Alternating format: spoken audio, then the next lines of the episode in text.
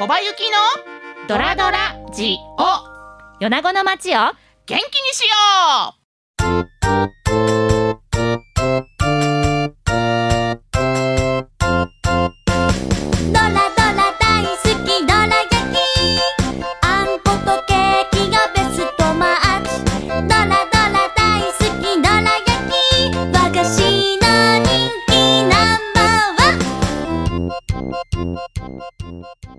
ちは。番組パーソナリティの小葉ゆきです。アシスタントのダラズ FM 柴です。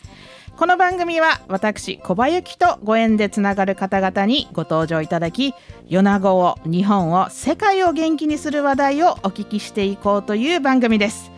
今日のゲストはこの方です。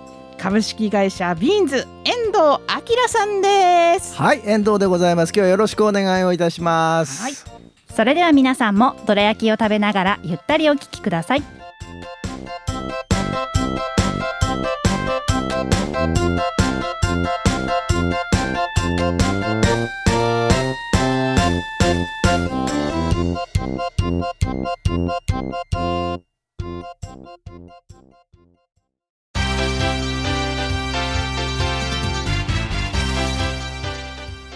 はい。今日はですね、えー、ビーンズの遠藤明さんにお越しいただいてお話をしたいと思います、よろしくお願いします。よろしくお願いします。はよろしくお願いいたします。もう遠藤さんに前に座っていただいたので、うん。今日はもうお任せしようかなというふうに。いつもいつにない安心感が。ありますもういつもの安心感とはい。打ち合わせの短さ、そう。で すあっという間に始まりましたあっという間にね始まりました、はい。今日は遠藤さんにまずはあの遠藤明さんですけれども、簡単に自己紹介していただいてもよろしいでしょうか、そうですね。えーまあ先ほど株式会社ビーンズということでね、えー人材育成の会社をしております。はい。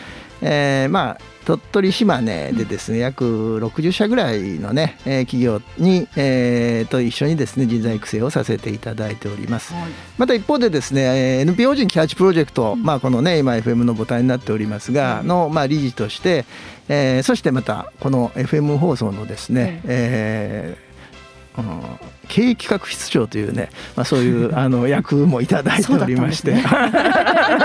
そうなんですよ、まあ、たまにしか来ないというね、えーい。う感じでございますが、あーそういうこともしておりますしあとあの私ども中小企業診断士協会というね、はい。えーまあ、団体がありまして、えーそこの会場をせつかったり、えーしておりまして、まあ、いろんな、ね、顔を持っているということかなと思います。うーんなるほどあのたくさん伺いたいことがあるんですけれども、あの遠藤さん今言っていただいたキハチプロジェクト、はい。それからダラズ FM、はそれから人材育成、はい。たくさんあるんですけど、はい。まず何から話したいですか、そうです。そうですね。まああのまあ根っこはね結構あの同じようなとこなんで、ええ。まああの一番ね、こう最初から始めたこのキハチプロジェクトのねお話からはい。FM の話とか、ええ。そういう話がねできればいいなと思っておりますが、はい。えっ、とその前行きましょうか、はい。遠藤さんは、はい。あのもともと米子のご出身ですか？そうそうそう、ん。そうなんですよ。米子で育って、ええ。ー高校まで米子におりまして、ええ。で、えー東京の方のね大学行きまして、ええ。ちょっと疲れてですね。疲れて。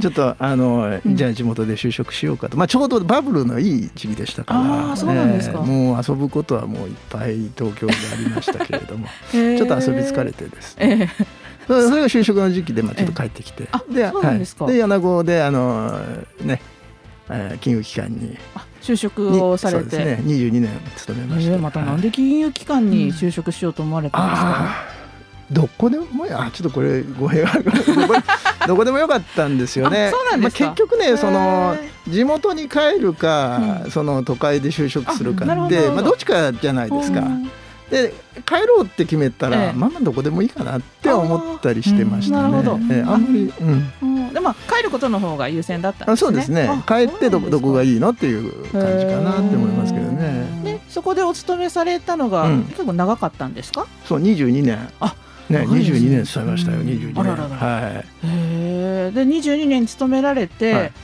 でい辞められたんですよ、ね。ああやめたやめたですね。あはい。なんでまたその22年も勤めたところを辞めようと思われたんですか？そうですね、うんまああのーまあえっとそれを辞めたのが11年前なんですけれども、まあちょうどこの FM がね立ち上がった、うんあーと同じ時期に辞めたんですけれども、まあその頃その、NPO 法人キャッチプロジェクトっていうのを15年前かな。はい。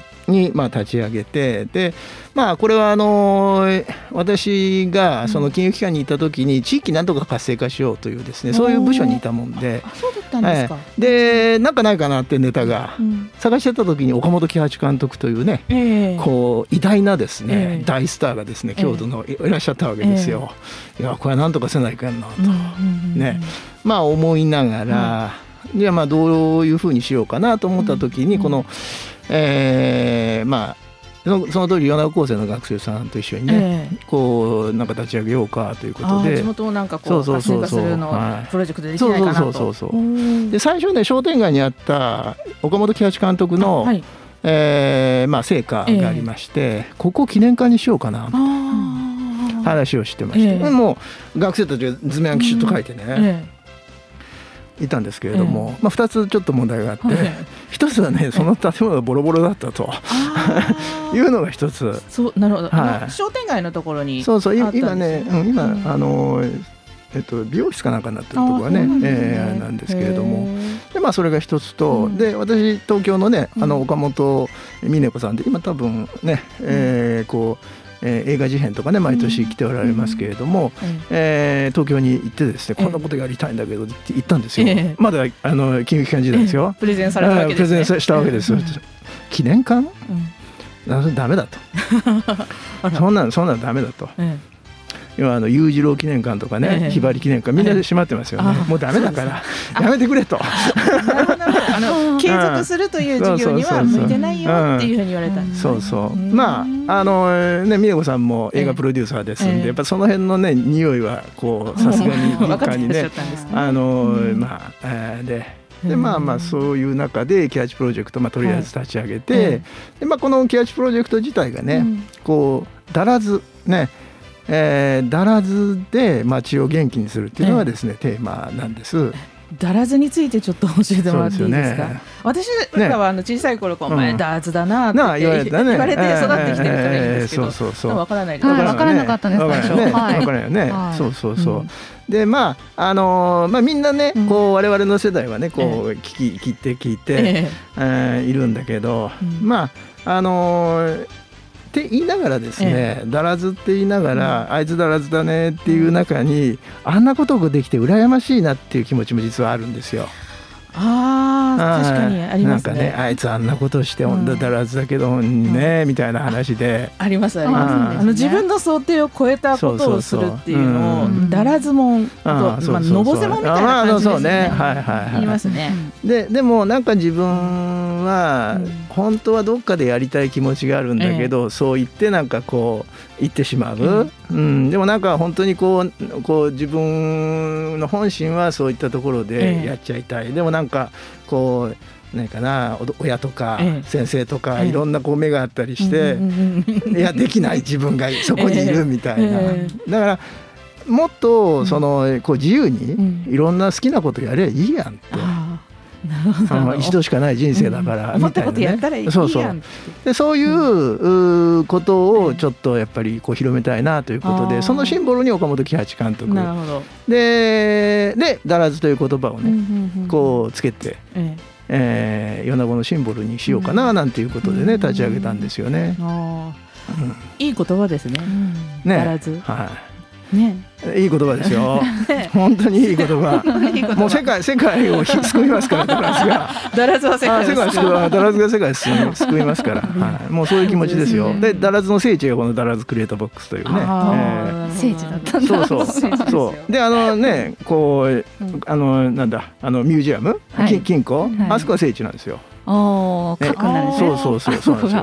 まあこの建物自体が昔の銀そう行さんの建物を利用しええて。えー、だらず FM というものを置かれてでここをこうだらずの拠点として。そうそう。ねあそこに壁画がねだらず様の壁画があるわけですよ。ありますねだらず様うんあのだらずの壁画から抜け出したのがこのだらず様っていうなるほど。あっていうことじゃなくてなんですよ。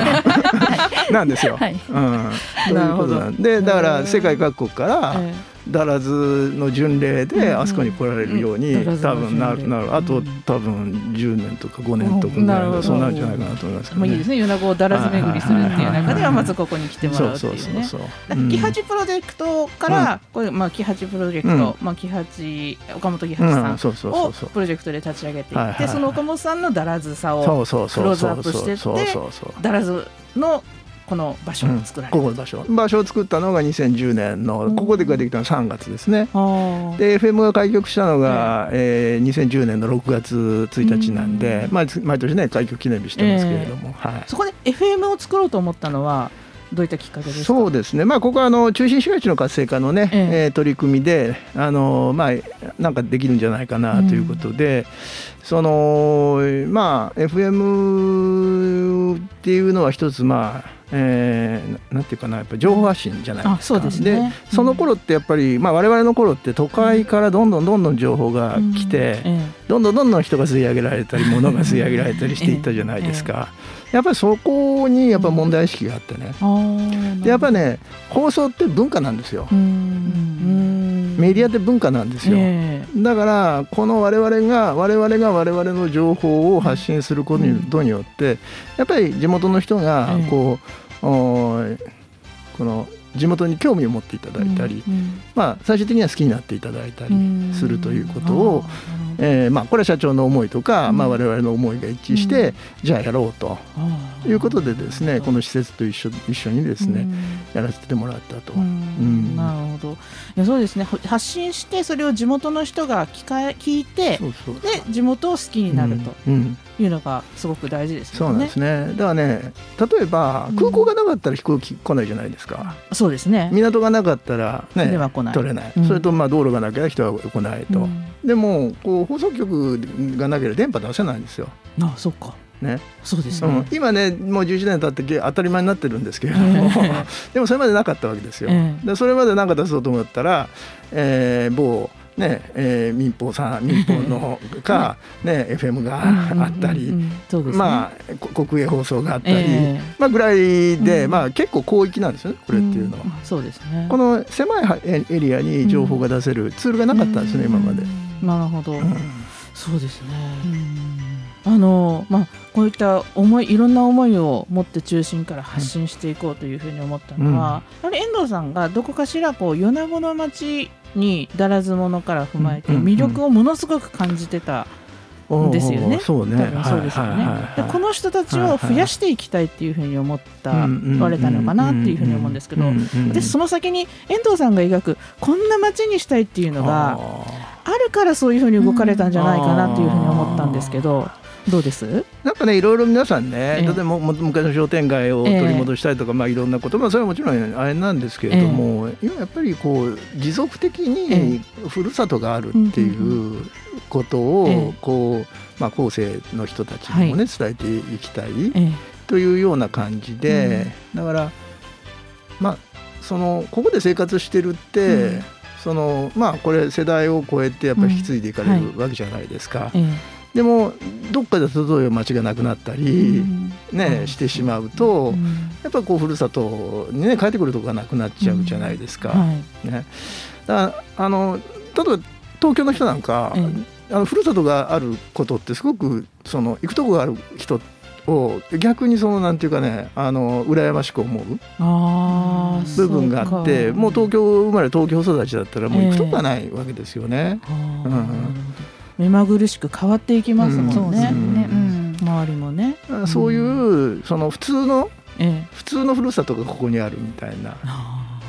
それは一回外に外にというか、とうん。東京の方に行かれたから分かったんですかね。まあまあそれはありますよね。うん。あのたくさん東京の友達もいますし。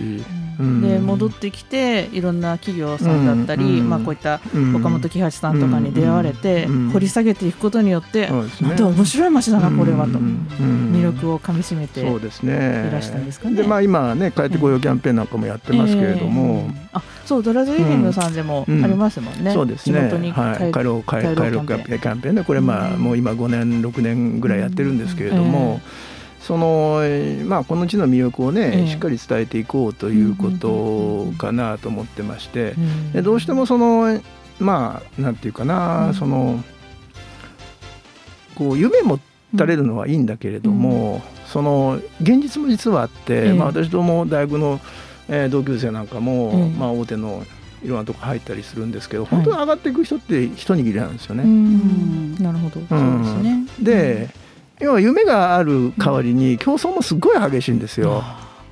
でそんだけのこう能力持ってるんだったら、地元だったらもっと発揮できる場所、うんもっと影響力を与えることはあるんじゃないかっていうふうに思っておって、うんそうかそうか。まあ、そんなことをねうん。伝えたいなと。ああ、なるほど、ね。一度お聞きしたかったんですけど、うんうん遠藤さんの言葉で、は地域活性化のヒントは、うん自分が米子にいること、はい。そこにヒントがあるっていうことをおっしゃってたんですよ、はいそれがどういうことなんだろうっていつか聞いてみたいと思ってはいたんですけど。私のホームページ見ていただきました。ありがとうございます。そこではい。ありがとうございます。あの実はねこの FM をそのあごめんなさい。キャッチ始めるちょっと前にですね、私まあ一つそのまあ地域活性化のまあちょっと冊子みたいなものを作ったんですけれども、でそれでまあいろいろ講演活動とかしてえいたんですけれども、その時にちょっと実はうちの兄がね、うん。あのまあ、地元で就職して地元で生活してるんですけれどもお前そのこう地域の活性化ってどういうことか分かるかって、うんでその時にお前と俺がここで生活してるっていうことが地域活性化になるんだよってうん。言ったんですよ。で何か私も分かんなかったんですその時。に。でも結局考えてみるとね、まあ、我々私2人二人の兄弟でええ。2人ここいるわけじゃないですか、はでここで結婚して、うん。まあ、それぞれ子供を育てているわけですよ。えとここ人がいるわけですよ。そうですね。うん、だからいくらなんかいろんないいこと言ったって、うん。そこに人がいなかったらやっぱうん。りそこって元気にならないし、うん。そうか。だからまあそういった意味でこの帰ってくるこういうキャンペーンなんかもね、ん。そういう思いで、うん。あの立ち上げてるというのがね、あるんですよね。そうか。やっぱりこう人が集う、うん。人が集まるうん。人が生活をするそこからこうエネルギーだったり文化が生まれていったりとかしますもんね、うん。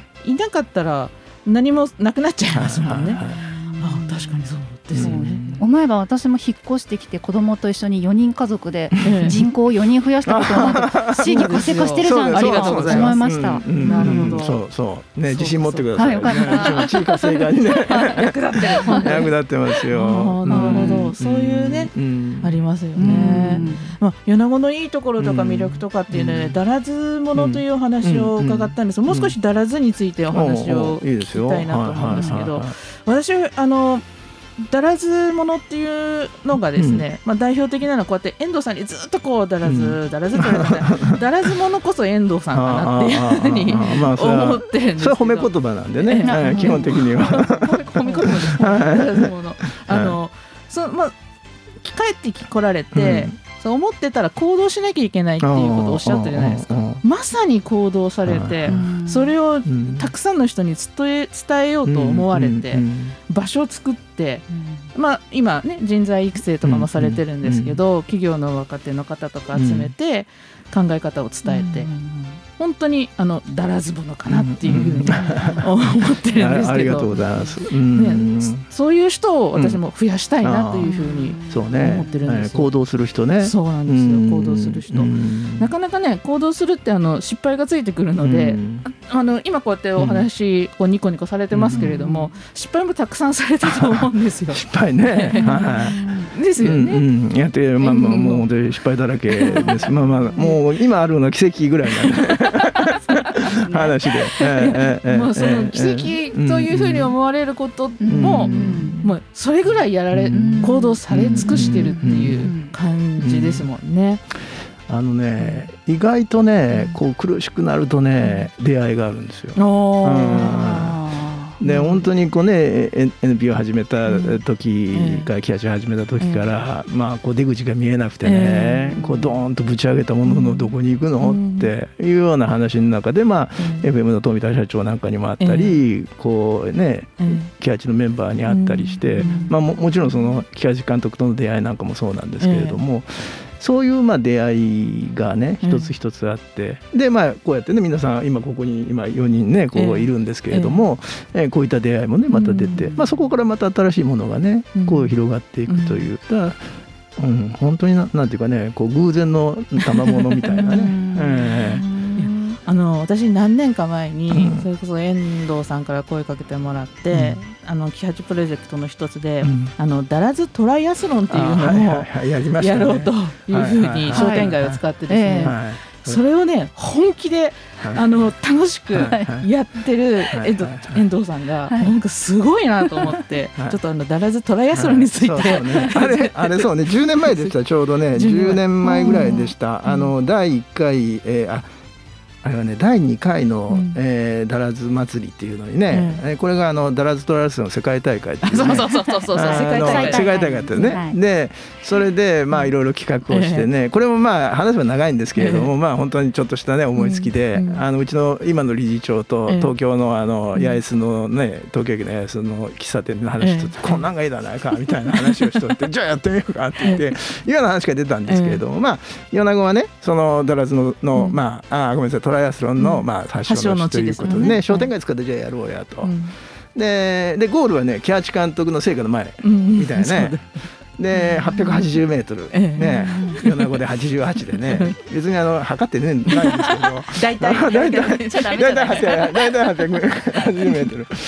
ででで普通にやったら面白くないなって、まああのスイムから始まってそうそうスイムから始まって三輪車のチャリあのバイクであとはボールを股に挟んでのランということで。でそのと途中にやっぱエイドステーション必要だよねって。そう。うん。エイドステーションもそうそう。80メートルそうなあるんです。よでエイドステーションは普通ねこうなんかオアシスみたいなところじゃないですか、ここがね厳しいんですよそれを食べていかないとダメっていうことでマルあそうね。マルキョさんからどら焼きをね。どら焼きと。どう焼きだったんですどら焼きとあのサントリーさんねのの大山の水大大山の水うん。とあとね米子さんのねあのなんだあございます。のございもん寿司 これを食べないと。完食してから。食べないといけないというね。米子の魅力ね山陰の魅力をはい。はいもう全部そこではい。食してそうそうそう映るという。トライアスロンしてなかったらね大嬉しいものですけど。そうそうそうそうそうそうそう。ここ一番苦しかったっていう。皆さん言ってもらいました。で、うん、またそこがね写真スポットになるんです そうよねみんなが一生懸命食べてらっしゃるの。をそう私、うん。写真でしかその風景見たことないんですけど本気でやってるなこの人たち。っていう本気でしたよ。最初のスイムはあのお腹にスケボーを、の上にしてねそうそうパドリングみたいなね感じで。あそこで一番ね盛り上がってたのがメディアの人たちですよあれ。もうもうメディアの人がその辺でこけたりあの辺でこけたりしてましたからね。これも本気でしたけどね。そうですね。え。いや確かにエイドステーションはしっかりうん。みんなこえそうです。うトントンしながら喉に詰まらないように。い最初その話いただいた時にどう思いました？か、やえ？なんの？なんなエイドステーション？どら焼きを食べああじゃあどら焼き食べていただいてなんて思ったんですけど。私は見に行って写真撮らせてもらいました。どら焼き食べてるところ。ああそれに乗っていただくのもねやっぱり米子のね人たちだから、本当ですそういうねことにね乗っていただけるし、うん。その頃は本当に私もだらずものっていうのが理解があんまりこうしてないというか、んえなな何を始まるんだろうっていうところだったんですけど、うんあれは体感しました。うん。あーね。これがだらずこだとれがだらずだと、で周りのギャラリーの方々ももうね本当心の底からもう応援してるし、あの笑ってる人も心の底から笑ってるんですよ。うんあれすごい良かったですね。そうね、だから本気でやってるしね。本気なんですよ、本気なところがいいんですよね。うん、でまたやりたいってずっと言ってるんですけどねなかなか今ははい中止いやりたいですね。うん。あのね多分ね来年ぐらいは、ええ。あの復活の今年本当は復活する予定だったんですけれどちょっとあのコロナがちょうどちょうどあれで、来年はねうんあのちょっとこれはまあわからんですけど、ええ。あの駅前のねえ歩行者天国使ってやろうかなみたいな。あそこだったらねすごくいいなっていうような話で。えいいですね、はい。夢が膨らんで、はね調整を今またしてるところでごトステーざいますションと話して。あもうぜひぜひこれはまたこちらからお願いに関的な話でございますが。よろしくお願いはいいたします。ありがとうございます。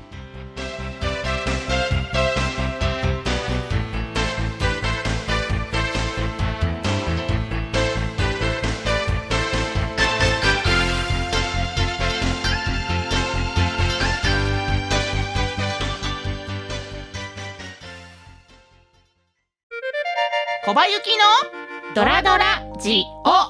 米子の街を元気にしよう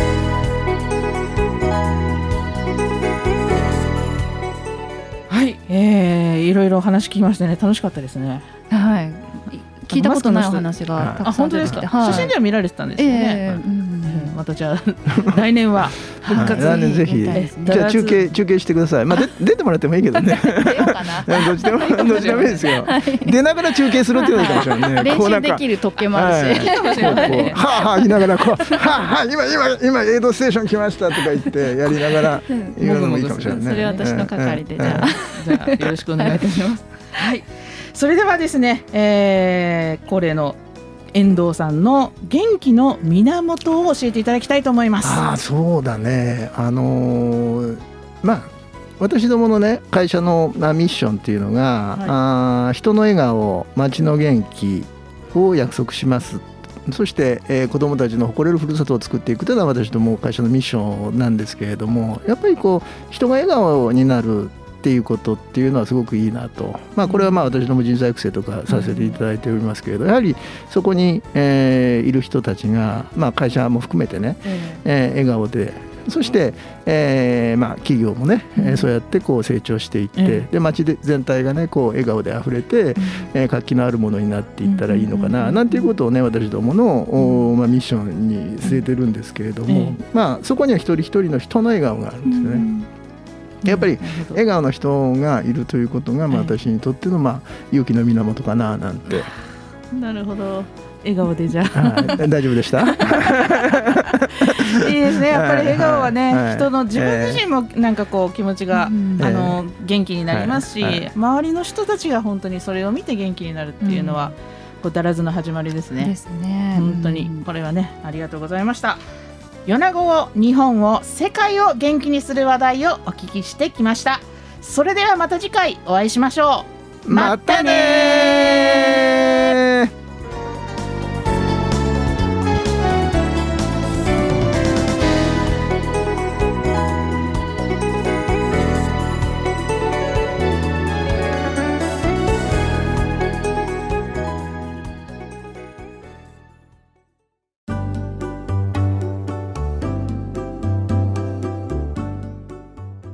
遠藤さんありがとうございました。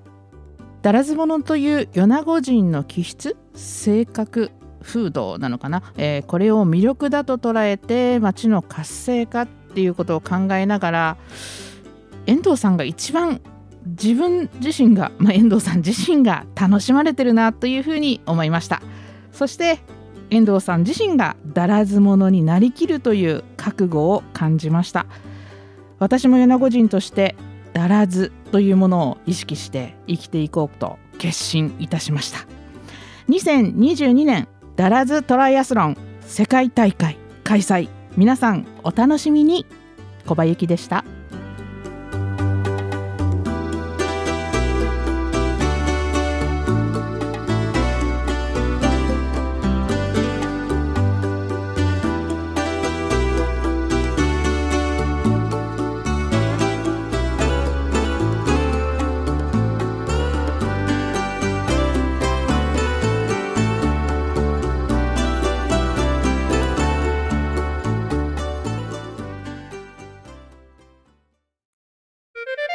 小葉ゆきのドラドラジオ。米子の街を元気にしよう。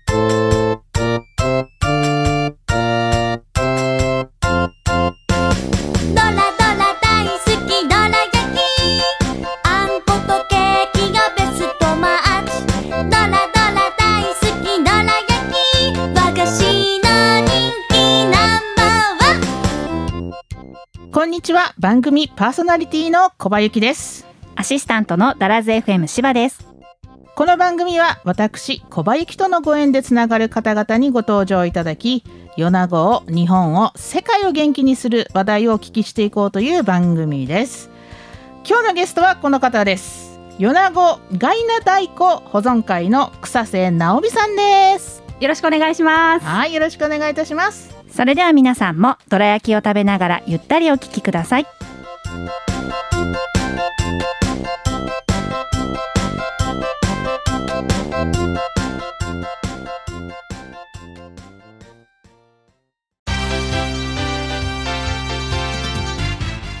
はいそれではえ本日は米子ガイナ太鼓保存会の草瀬さんにお越しいただいていろいろとお話を伺いたいと思います。よろしくお願いします米子ガイナガイナ太鼓。はい。ということで、はい。私もガイナ祭りとかですね、い、あのいろいろなイベントで太鼓を叩いていらっしゃる姿を見かけたことあるんですけれども、草瀬さんはガイナ太鼓を叩かれるんですか？はい、私も現役プレイヤーとして、はい、演奏させていただいてます。へえ、ガイナ太鼓あの太鼓を叩かれてからどのぐらい、どのぐらいから始められたんですか？えーっと始めたのは小学校3年生からになって、ええ。ーっと今もう30年近く続けてると思います。ああ、じゃあ長い間。そうですね。されてるということですね。はい。なそもそもなんで小学校3年生の太鼓叩こうと思ったんですか？あの私の通ってた修正小学校に、ええ。あのクラブ活動の一つにガイナ太鼓があったんですよ。あそうなんですか。はい。であのそれこそうん。学校の行事とかでガイナ太鼓の演奏があったりして、うんうんそういったのを見てて、うんあなんかやりたいなっうんていう本当なんか軽い気持ちで始めたのがきっかけですね。へえ。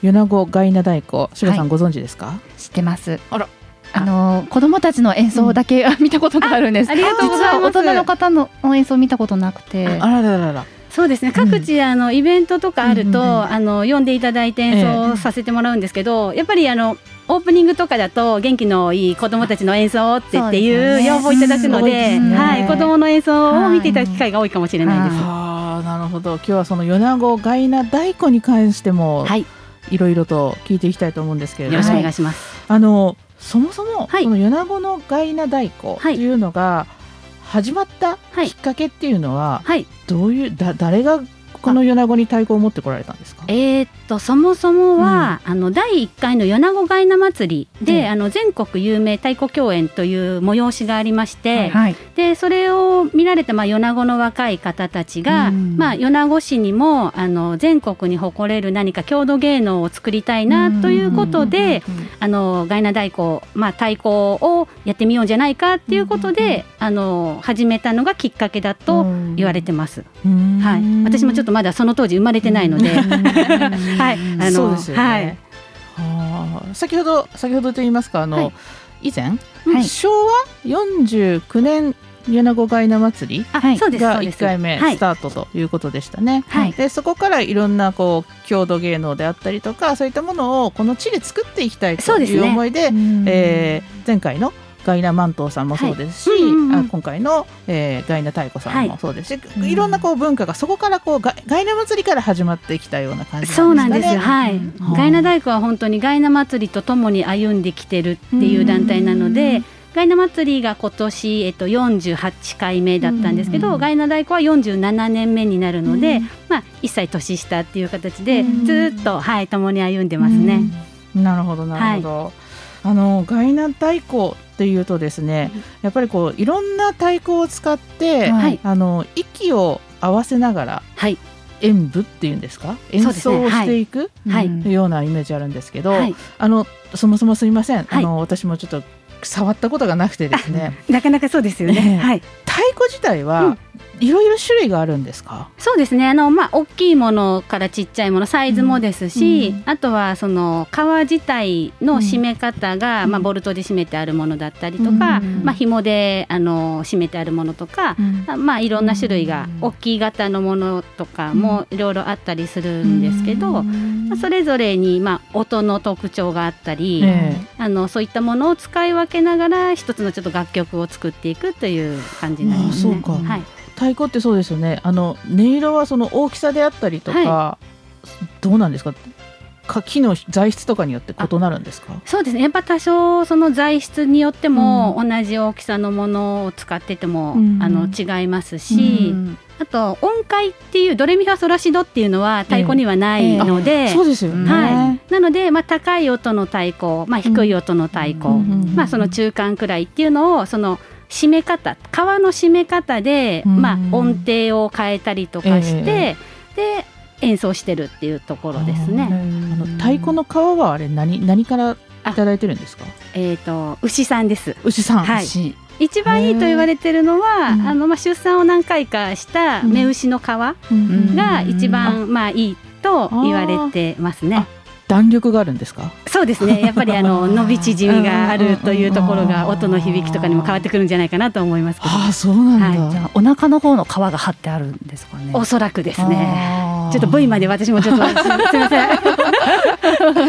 あそうなんですね。はいそうなんですよ、えーえ太鼓の、まあ、は種類、まあ、演舞される時に、あの、まあ、いろんな種類5種類ぐらいの大きさの太鼓を使い分けるんですか？もっとあります、うん。えっ、とねいやそのくらいかもしれないですね。あのおうんまあ台に置いてある太鼓で言うと、うんうんうんまあ大きい太鼓とまあちっちゃい太鼓。ええええであとはあの立って打つスタイルうんうんのうん太鼓があるんですけど、ええそれはもう一回りちょっとちっちゃくて高い音が出るものだったりとか。えっ、とこ小太鼓って言っちゃおかしいんですけどそうです多分ねメージとしては合ってると思います。とあとあーはあの立ってもういかにも太鼓って言ったらこうだろうっていう、あのうん。かっこいい男の方の背中がよく見えるような大きな太鼓。あの後ろ一番後ろにこそううドンとそびえ立つやつですね。のものあったりとかもしますしうん。あと手に持つタイプのうちわ太鼓っていうものもあるんですよ。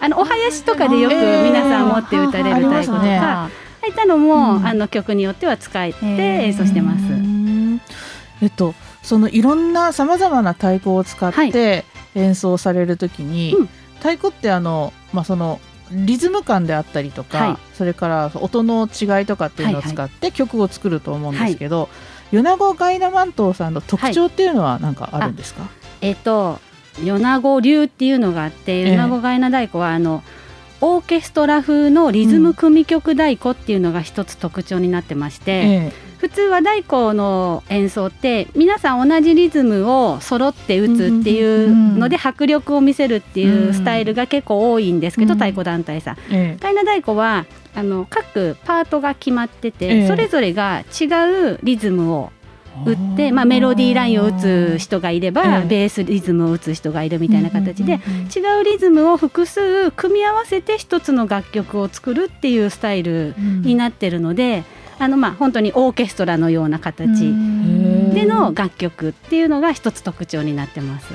じゃあテーマその曲の名前があって、はい。それに対する楽譜があってそうですね。あちなみに楽譜ってあれですか？音符がこう並んでるんですか？です。あの音楽でよく見る音符が、あの8分符4分譜とか、ええそういった普通のよくよく使われる音符が並んでるうん楽譜が2枚とか3枚とかあります。はい、でも高音になったり低音になったりがない。あ一定のえー、リズムと基本的にはあの、うんまあ、高低はあるんですけど、うん音階がない感じです。ドレミファソラシドがないんで、はいはあ、高い音低い音でちょっと使い分ける感じね。なるほど。見たことないですね太鼓の楽譜って。そうですね。太鼓の楽譜。そうですよね。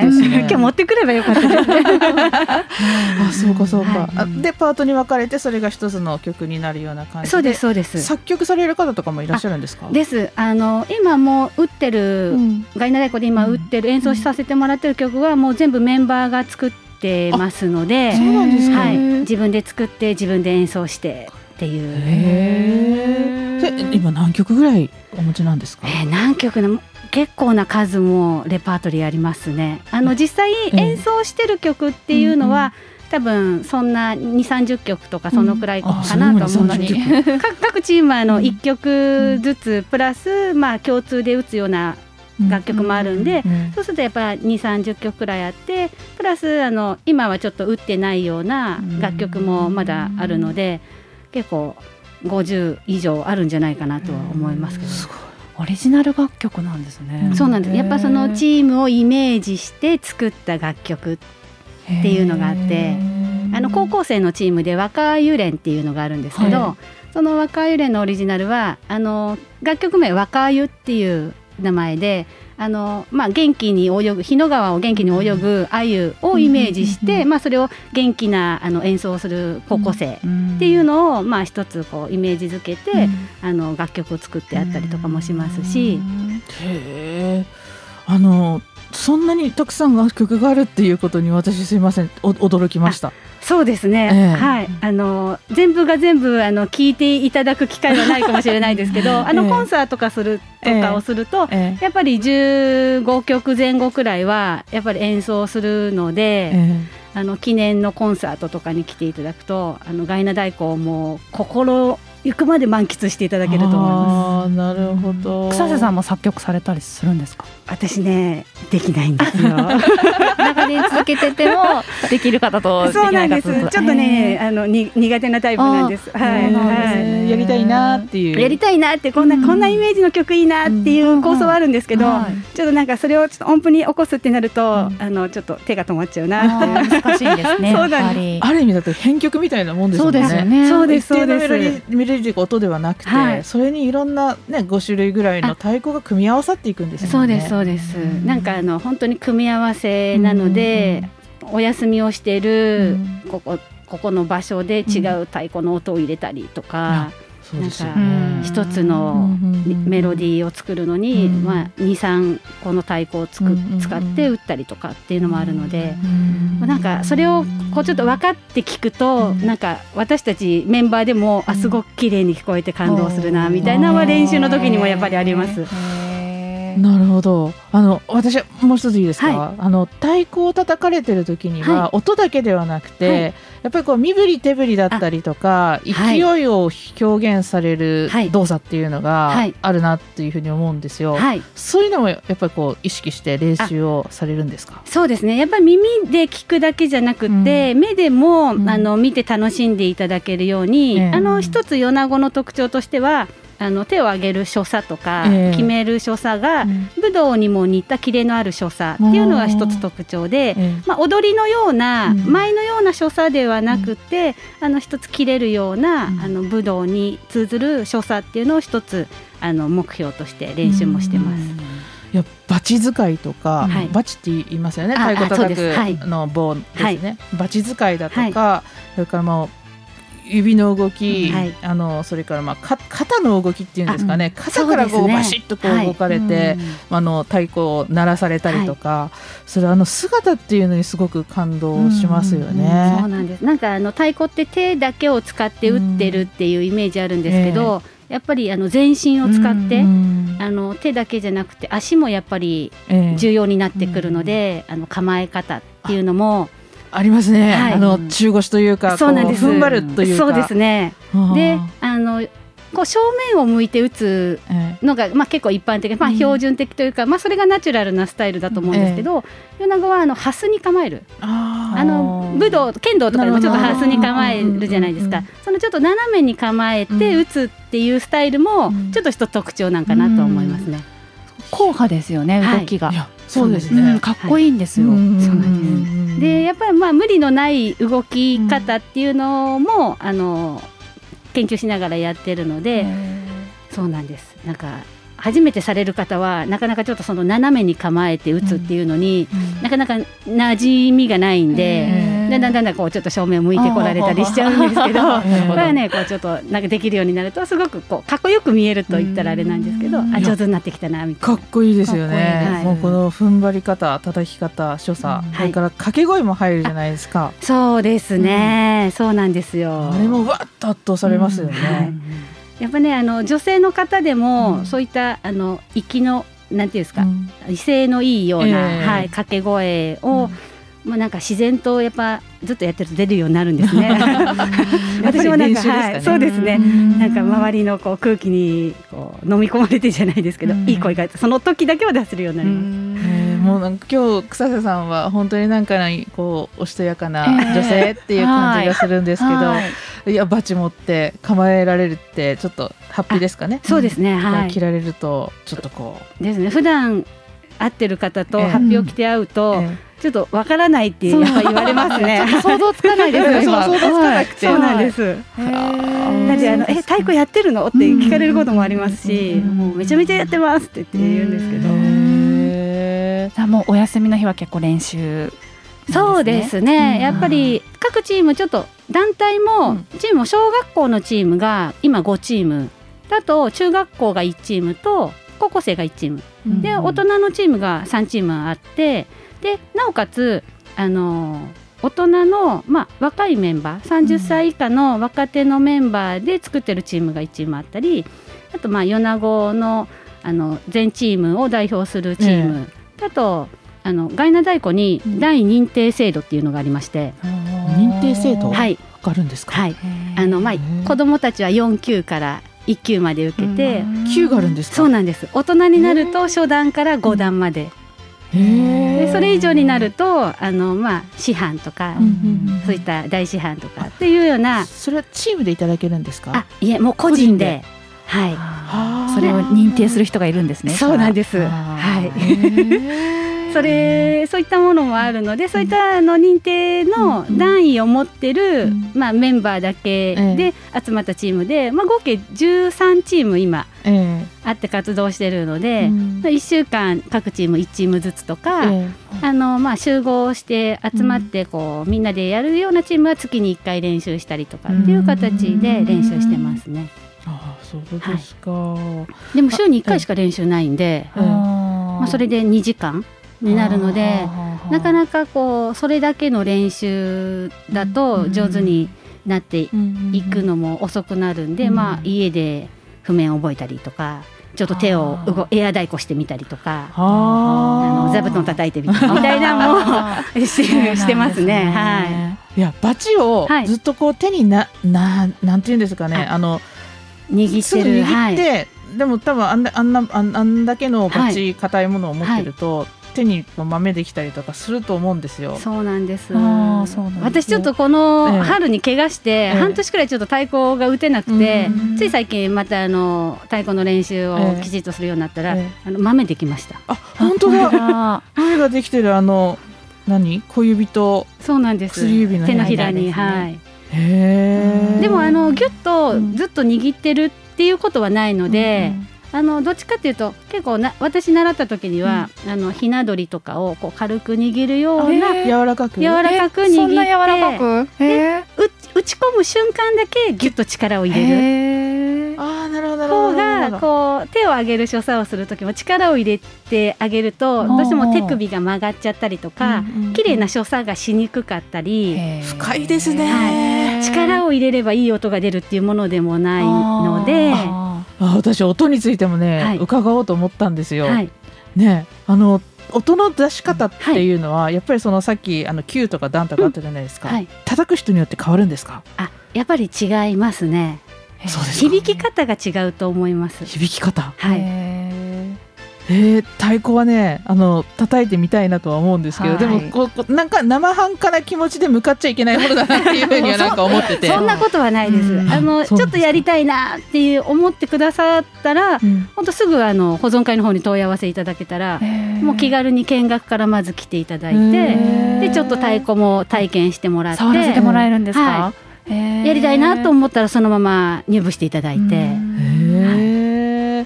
い。やそれこそあの武道に似てる所作だったり、ええはいなんか礼で始まり礼で終わるっていうのははいあるなっていうのを、まあはい。演舞見見ても準備して、始まる時の挨拶、そうですね。終わった時の挨拶がはい。すごいしっかりされてるんで、そうなんです。やっぱね、うん。あの小学校のなんかチームの保護者さんとかに聞くと、やっぱそういう礼儀作法とかも、あのしっかりこう子どもたち身につけられるから、ええ。いいなって言ってくださる保護者さんも多くて。なるほど。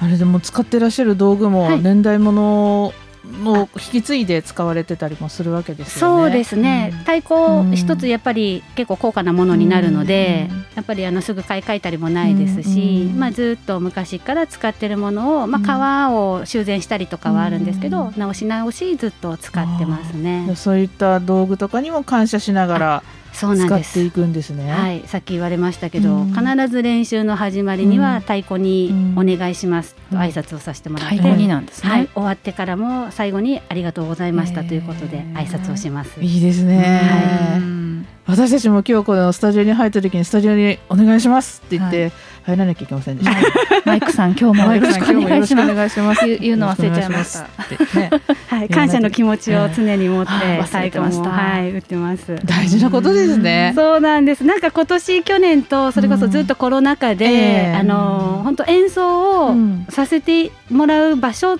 機会もなくって。でようやく最近になってうん。ちょっとずつ、あうん。の演奏の依頼もいただくようになったりとか。あとまあ YouTube で定期的に、あの演奏会の配信もしてたんで、うんそういったのもこう見ていただけたりとか、うん。演奏をさせてもらうことに、うん。この本当コロナ禍でうん。こう今まで気づけなかったことに感謝の気持ちでいっぱいだなってうん。ずっと思ってます。あー。今あれですか？米子ガイナ大子さんの活動っていうのは、はい。その先ほどおっしゃった YouTube とか、はい。そういったのでも見ることができるんですか？そうですね、はい、うんあのずっとガイナ大工保存会の YouTube もありますし、あと SNS で、インスタグラムやフェイスブックなんかもしてますし、まあ、保存会のホームページもあるので、そちらの方では、まあ、あのイベント情報を上げたりとか、うん。なんかちょっと裏情報じゃないですけど なんか普段練習の風景とあかあそうなんですか、はい、ああいったのはええ。SNS、インスタとかフェイスブック見てもらうと、うんうんうん。なんかあのなかなか見れない、うん。あの素のメンバーの表情が見れたりとか。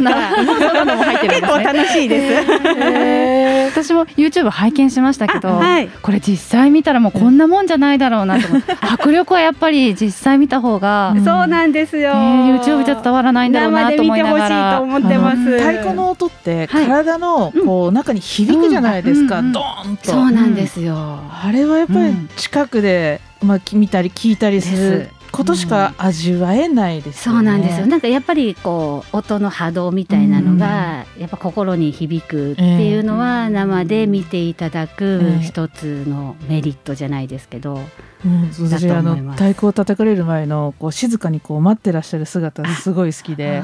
で一発目の音をはい。どう出してやろうっていうような感じなのかなとか思いながら。でその第一音っていうのはがい。すごいこうあの心にズドンとくるんですようね。ん。でそこからこうもうひ引き込まれていって、はい。音の鳴るリズムっていうのにもう自分もこう乗ってって見入ってしまうっていうすごい魅力ありますよね。ありがとうございます。ぜひどうですか？はずに構えて。めちゃめちゃもうなんか上手そうなもう雰囲気を醸し出されてます。あの雰囲気なんでね。これもまた筋トレから始めないとダメですよね。はあ、いや太鼓はねいいなと。まあそういったはい米子のガイナ太鼓保存会っていうのは、はいそのガイナ祭りをきっかけに郷土芸能を増やしていこうということで、こう保存会ということで、えーずっとされてて、はい。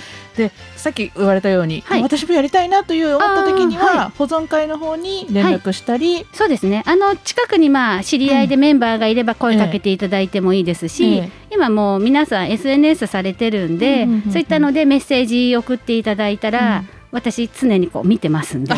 草瀬さんがそう問い合わせないかな問い合わせないかなと思って見てるので。私ダラズ FM 聞いたんですけど太鼓がやりたくてぜひぜひ。いうような感じで、はい、行っていただけたらあの本当に見学から来ていただいたら、あーなるほどでなるほど。だいたいこう毎日どこかのチームが練習してたりするので、あの来ていただいて都合のいい時にえちょっと見ていただいたところからでも全然いいと思いますんで、はい。なるほどありがとうございます。うん。あの興味持たれた方もね多分いらっしゃると思いますんで、ぜひこの米子の郷土芸能、はい、ガイナ太鼓、はい。米子ガイナ太鼓ですね。そうですね。を皆さんではい。こう伝えていく、つなげていくとはいいうことをねしてさせていただければなおというふうに願いしたいと思っておりま。思いますす。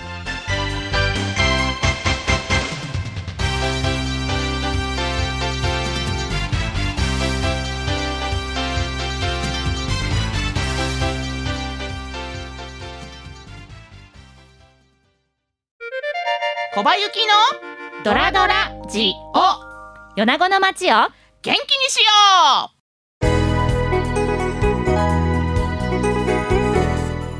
いやいろいろ聞いたんですまだまだ聞きたいことがあるんですけれども、はい。時間ですよはい。お話がありまして。あの草瀬さん、はい。えー草瀬さんのはい。元気の源を教えていただいてもよろしいですか、はい、それはやっぱりガイナ太鼓ですね。いややっぱり。なー。やっぱりなんかね、うん。あの普段の生活でやっぱちょっとストレス溜まることもあったりとか、ええやっぱあったりもすると思うんですけど、太鼓をドンってうんもう一つ鳴らせば、うんもうすぐパッとうん。なくなっちゃったりとか、やっぱりあの一人で打つものじゃなくて、うん。メンバーこうたくさんで打つので、うんそういった交流っていう中ででも、やっぱ気分転換も図れるし、やっぱ一つの楽曲がいい演奏できた時、うん。でお客さんからたくさんの拍手をいただいた時っていうのは、やっぱり何者にも代え難いような感動っていうのがあるので、それがもう私がずっと小学校から続けてこれてる元気の源なのかなと思います。なるほど、あとどのぐらい続けられますか？いやもうあのずっとずっと続けたいなと思って まだあの30 40年いや今あの一番長い方で、えあの70枚くらいの方がいらっしゃるんですけどずっと続けておられるんでうん。もうあと追うかのように頑張っていきたいと思いますけど。楽しみですね。ね。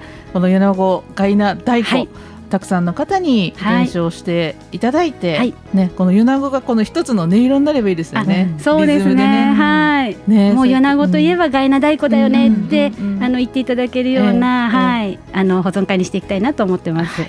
えーそれでは、えー今日は米子ガイナ太鼓保存会の草瀬さんにお越しいただきました。ありがとうございました。ありがとうございました。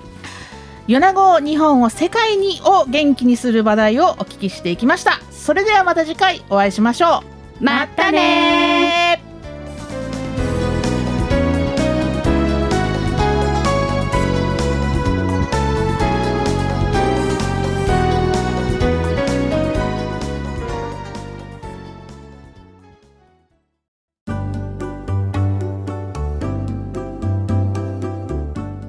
米子ガイナ太鼓保存会の草瀬さん。え本当に太鼓が好きで好きでたまらないっていう感じが伝わってきました。なんかチャキチャキ感がすごいなと思ったんですけど米子太鼓保存会の方々がね話し出される音色太鼓の音波動そしてそれを多くの人に共感してもらいたいというふうに思われる思いが強く伝わってまいりました、えー長く長く米子の郷土芸能として引き継いでいこうという気持ち思いも伝わってまいりました。素敵です。ああ祭りがやりたい。小林でした。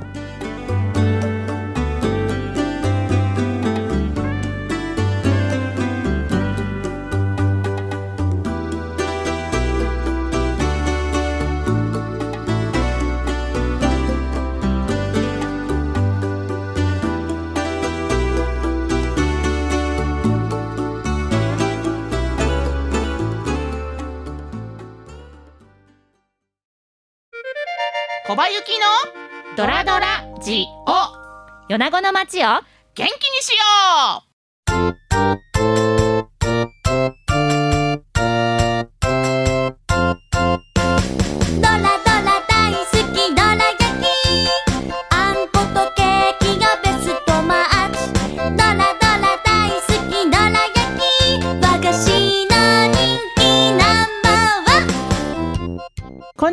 番組パーソナリティの小葉ゆきです。アシスタントのダラズ FM 芝です。この番組は私小葉ゆきとのご縁でつながる方々にご登場いただき米子を日本を世界を元気にする話題をお聞きしていこうという番組です。今日のゲストはこの方です。ガイナマン島振興会副会長の松浦圭介さんです。よろしくお願いします。よろしくお願いします。それでは皆さんもどら焼きを食べながらゆったりお聞きください。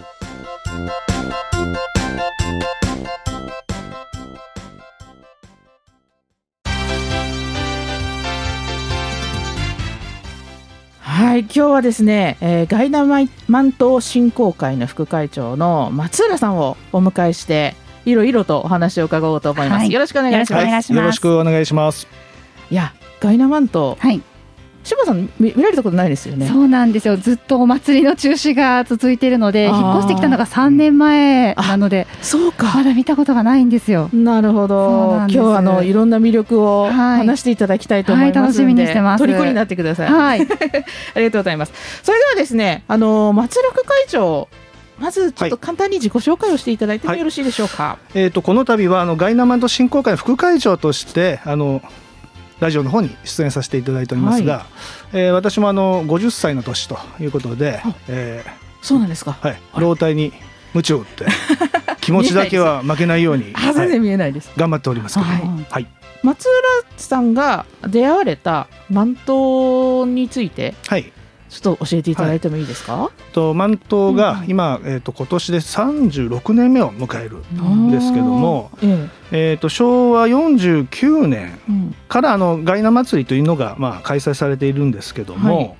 えー、と昭和60年第12回の時にあの祭りをもっと盛り上げようということで実は秋田関東さんを誘致したとなるほど。いうことがありましてへー。でその翌年、えー、と昭和61年に有志が集って、はい。えー陸上自衛隊の秋田駐屯地でええ。秋田関東の、えー実施講習を受けてええ。でその翌年第13回米子ガイナ祭りにええ。ガイナ関東として、うん。えー初めて登場します。ガイナ関東として、はいその時は。はい。そうなんですね。でその時は31年が、あの参加したんですけども、当日はなんと大雨になってしまって、そうだったんですか。はい。記念すべきそうなんですよ。初回が。まあ、だからこそ今のこの勢いがあるっていうんでしょうかね、そういった思いがあったからこそあのしっかりりとねしていきたいというようなことがあったかというふうに思いますよね。でその今度翌年、うん。えー昭和62年に今度、米子ガイナマントはいに名称を変えてということで、なるほど。えーそこから続いてますね。あはい。ーちなみにあの満頭っていうのをご存知ない方いらっしゃるかもしれないんですけど、提灯がたくさんこうついていて、そうですね。はい。竹竿っていうんですか、はい。の先におや竹にの先にあれ？なんかさどのぐらい大きさがあるんですかね？え、あの通常ですと、うん。あの長さは8メートル。8メートル。8メートル。で継ぎ竹を5本最大でしますのでマックスで13メートルぐらい。13メートルですよへえはい。高さがわからないわからないですねまあ3階建ての住宅みたいな感じでね、ねはい、思っていただけるといいそこにですね。提灯がいっぱいこうついてるんです、はい何個ぐらいあれついてるんえっとですか、提灯が全部で46個。四十六はい決まってるんですね。決まってますね46はい。で重さがまあ40キロぐらいということですよね。はいはい。それをいろんなこう技を使いながら持ち上げて、えでそれの何を競う競うんですか？あの演技の美しさとかね、うん。安定性だとか、うん。まあそういったことですよね。であと丸京さんなんかもそうですが、うん。応援のね、ああの演出といいますか、うんチームの一体感とか、ほうん。そういったことでね採点されてますよね。でま担いでる人だけじゃないんですね。そうそうそうそうで満頭の基本技というのがありまして、ええ。まあ、手のひら。であと額でしょ、うん。で顎。肩。腰ここで順次に乗せていって安定感を競う。すごいですよ。ね40キロですよ。四十キロ。あおおでこに。おでこに、えあのやっぱりこうなんていうんですかね。満頭の提灯に火が灯って、はい。ゆ夜とかにも上げられる時があるんですけどそうですね。はい。はい。綺麗なんてもんじゃないですよ。もうすっごいもう目を奪われるぐらい。ガイナ祭りの時は米子のあの駅前のところがあの歩行者天国になりますんで、えそこに満頭の列がブワーッとこえそうですよね。夜はい。うガイナ祭り1日目の夜のフィナーレということで、うんえー約あの49チーム。49チーム、はい。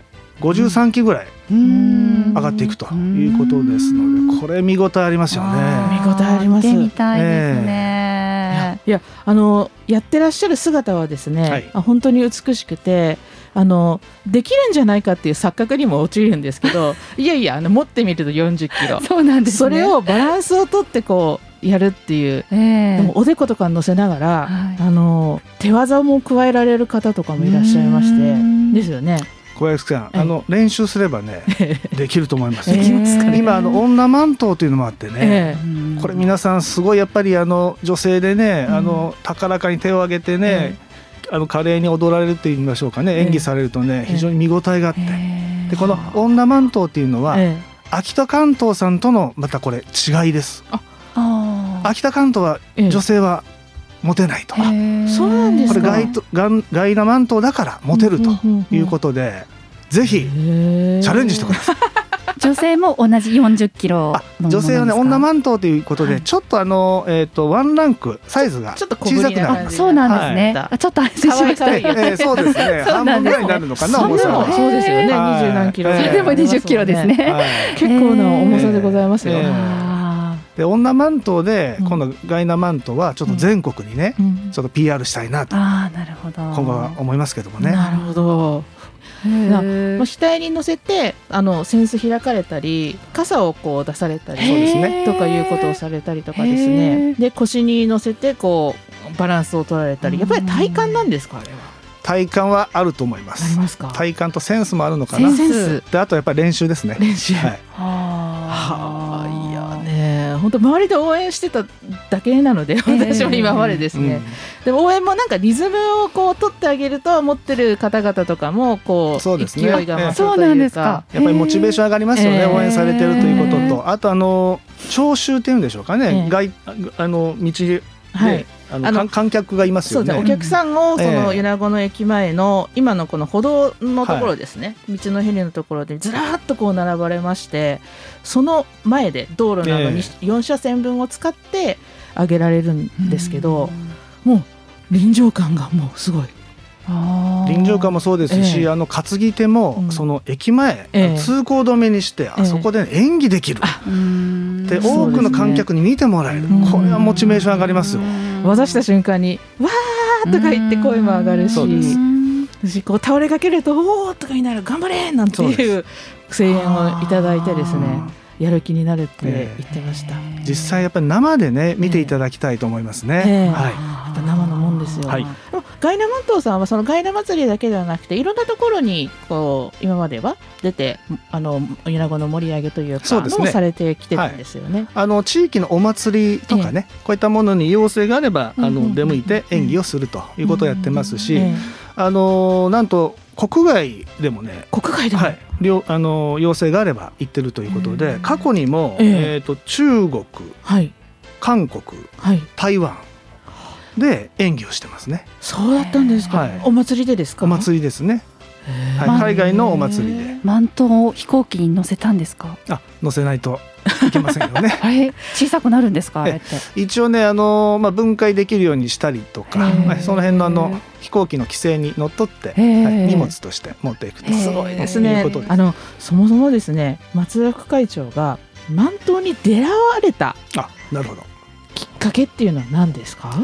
あの今私あの建設会社やってるんですけど、ええはい。その前前職で、まあ、銀行にいたんですけどね、ええ。そこでまあチームがあったんですよ。えはい、であの銀行に入行してすぐにそのうん。満島の研修会というのが、あの自衛隊陸上自衛隊でありまして。研修会があるんですか？それも一泊研修で。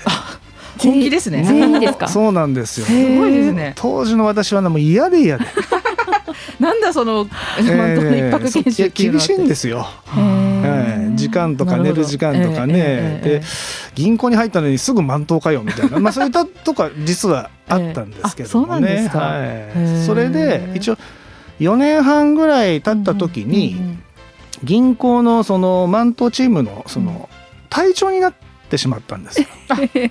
副会長が。はい。まあ、いやいややってたんですけど、まあ、最後お前がやれということで、えでちょうど私がその年に、まあ、あの銀行辞める年だったんですけども、ええ。その最後の最後えに、あの隊長になってしまいましてね。えで深くまあ関わっていった時に、ええ。あこれちょっと面白いなと、それとあのなんていうんですかね、えガイナマンとしてらっしゃる方ってね、皆さんね、ええ非常に真面目なんですよ。おま、ー。真面目でなんていうんですかね熱くて。ええ。で当時そういうことが私なかったもんですからまあ、そういった方々に触れてですね、えええええで一緒にやってるうちにえうん。これはいいぞと、もうた楽しくなったのはまのめり込んでしまったよういやな感じですか？これはなんとかしななうん。なんとかして関わっていかないといけないとかあー。なんかそういったあのワン島の本当の良さっていうんですかね。うん。演技以外の心意気だったりとか真面目さだったりとか、ええ。まあ、そういったとこに触れてえこれはいいと。いうというふうに初めてそこでおそばせながら、ええ。はい、感じましたね。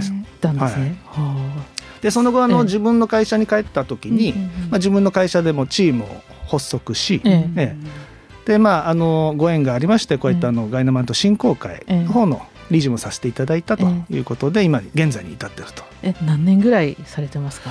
えっと松浦副会長が満島ま満島に出会ってから今まで。かれこれ。かれこれ。20年ぐらい経つんですかね。関わられてるんですね。はい、おかげさまんなんでしょうね。こう共にこう魂を熱くするというで。か、はい。これは伝えていかないけんとはい。いうふうに思われて、はいそこから最初は嫌々だったのが、そうですね。ああのこれはいいもんだとはい。いうふうに思って、はい。で帰られた時に会社でそのマントをやるぞって言われた時に、はい。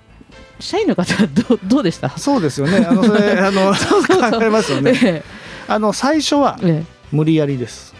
やるぞ。強制です。それでえで我我が社のその取り決めとして、え5年間は会社のええ。一応まあ要請でやってくれと、えでその後は、えあの自分たちで決めなさいと。あいうふうに決めた時になるほど。で5年目のその最終年度になった時に、周りのそのチームの皆さんから、えその我々の担ぎ手に対して「ええ。やめるなよ。一緒にやろう!」あっていうふうな声掛けをいただいたり。であとあの担ぎ手たちもうん。今度あの会社にに対してええ「ぜひやらせてください」と「これからも続けさせてください」と。火がついたわけですね。気がつきましてねおかげさまで。すごいですね、はい。やっぱりあの自分からやりたいっていうことでないとね、うん。なかなか物事ってねうまくいきませんしやっぱりやらされ事よりも自分で自らやる、そうですよね、そこが一番いいのかなということで、うん。まあ、現在まあ続いてますけども、はい、なるほど。5年間続けるそその習熟度というか熟練度みたいなのはどうなんですか、そうですね。あのねそうそうこれもねモチベーションで大切なんですよ、うん。初年度2年度ぐらいまでは初めてやることって結構面白いじゃないですか、えで結構モチベーション上がるんですけど、はい今度3年4年ぐらいすると、え毎回なんていうんですかね、うん。あな慣れない慣れ。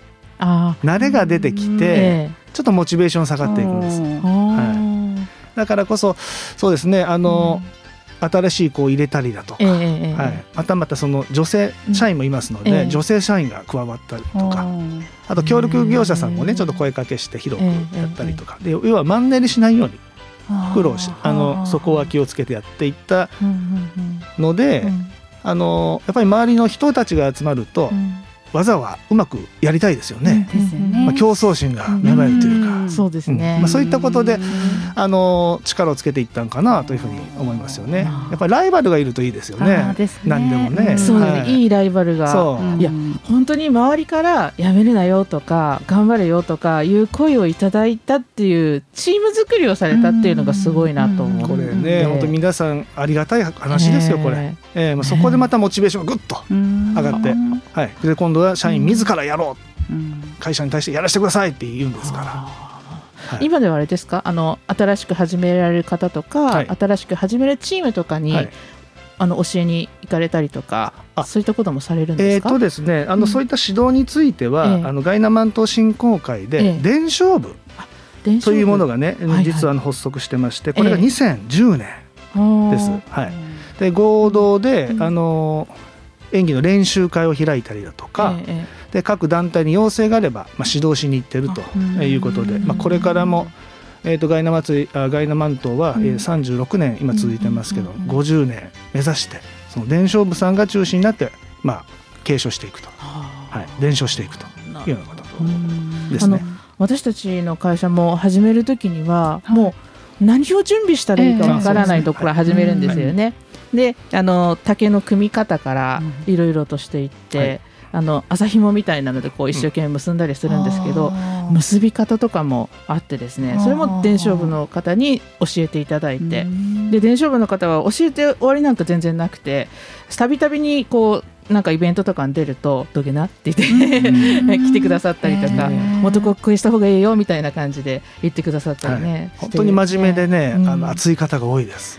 熱いですよね、はい。まあ、そういったね姿あの姿見てると本当かっこいいんですよ、うん。彼ら。は。本当にかっこいい、かっこいいんですよ、うん。本当に。えいやお祭りのあの雰囲気でそれがガイナ祭りは49チームですよ。うん。すごくないですか、米子にそんな熱い人たちがたくさんいるってことですもうね。ねあの気温が10度ぐらい上がるぐらいの勢いで。夏だけど。夏だけど。さらに熱くなるという。あのさっき普通のあのえっと成人の男性の部とあの女マントとあと子供のマントもあるんですはよね。い、子供さんもありますね。ええで子供さんの方がえっ、と今は8チームですね。8チーム。はい、あとあの中高生マントというのも今登場してます。中高生マントは2チーム、はい、あります。子供マントはすごい可愛くてですねあの女マントであげられるマントの、うんもうちょっと小ぶりなもっと小ぶりなやつをあげるんですよええね。そうですね。あれ何歳ぐらいからやるんですか？いや小学校それこそ3年4年とかね。はい。あとまあ親御さんもね、ええ。あのしっかりあのあの、ええ。指導とかもやってらっしゃいますから。はい。あの8匹着てお揃いの。で、でマントをこうやってあげてで周りでこう応援しながら、うんうんうんおあの保護者の方と一緒にね。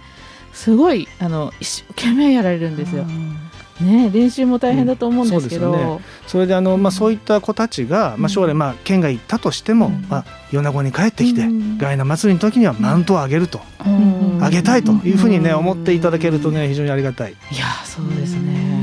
49チーム、まあ約50チームぐらいあって、1チームが何人ぐらいですかね？まあ、チームによってねそれはちょっと違うとは思うんですけども、まあ大体20人ぐらいうん。1チームとして、うん。はい、1000人ぐらいの人が集まってガガイナ祭りの時に一生懸命、まあ、お応援の周りのそうですね人たち応援の人も含めるともっと増えますけど、うんまあうんそうですね、うん。はい、で大体はその担ぎ手もやっぱり5人ぐらいしっかりした人がいないと、うん。なかなか、あのそうですね。時間をね回せないというのはあるので。あれ1回の演舞っていうのは何分ぐらいでしたかね？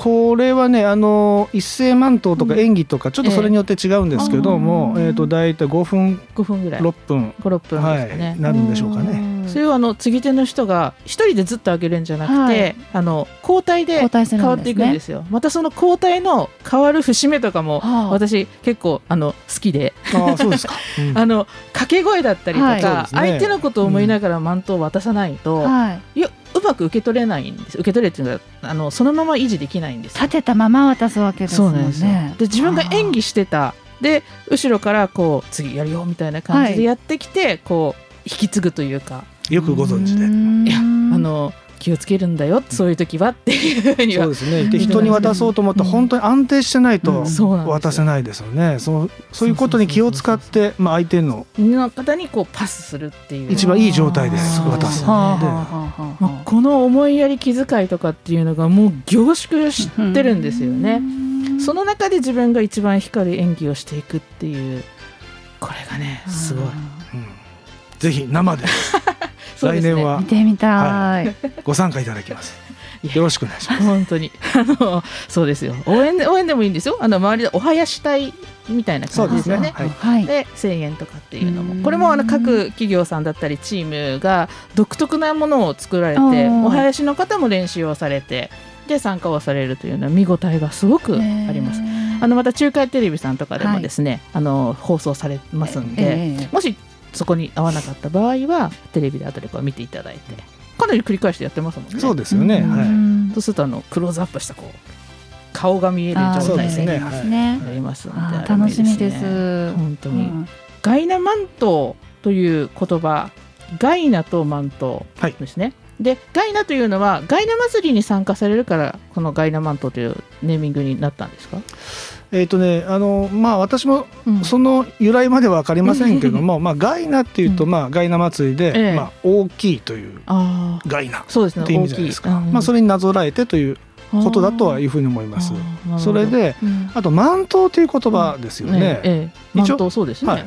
関東と区別をしないといけないとうんうんうんうん。いうことで、えあの詳しくは私も分かりません。聞いた話です、え。諸先輩から、ええあの昔よ米子で火祭りでえうん、セントロマントロというなんか祭りがあったようでした、セントロマントラ、はい。うん。はい、火祭りだそうです、ええでそれにそこからまあ一応取ったと。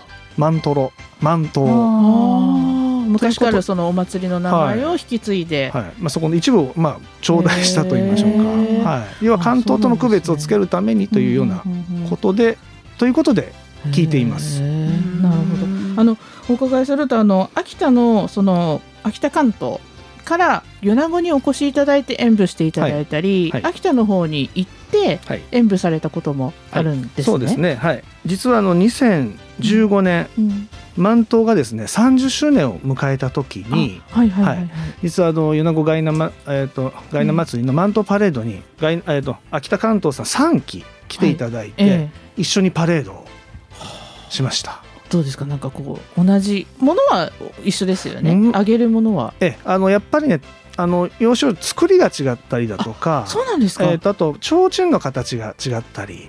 であとあの満島のこれからの課題でもあるんですけども、ええ関東産えのえその提灯ってすごい軽いんですよ。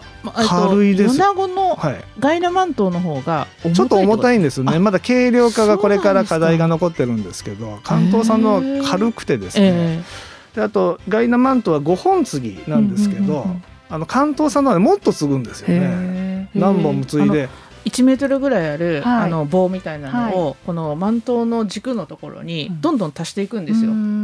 そうすると最初、えー、と8メートル。8メートルぐらいだったのがどんどんどんどんついていって、13メートルになりええなったりね。秋田関東さんはもっと高くなるってことえっと、ですか、ま、高くなるというよりもね、もうくの字にあ反るんですよ。しなって竹が。しなってるんですよ。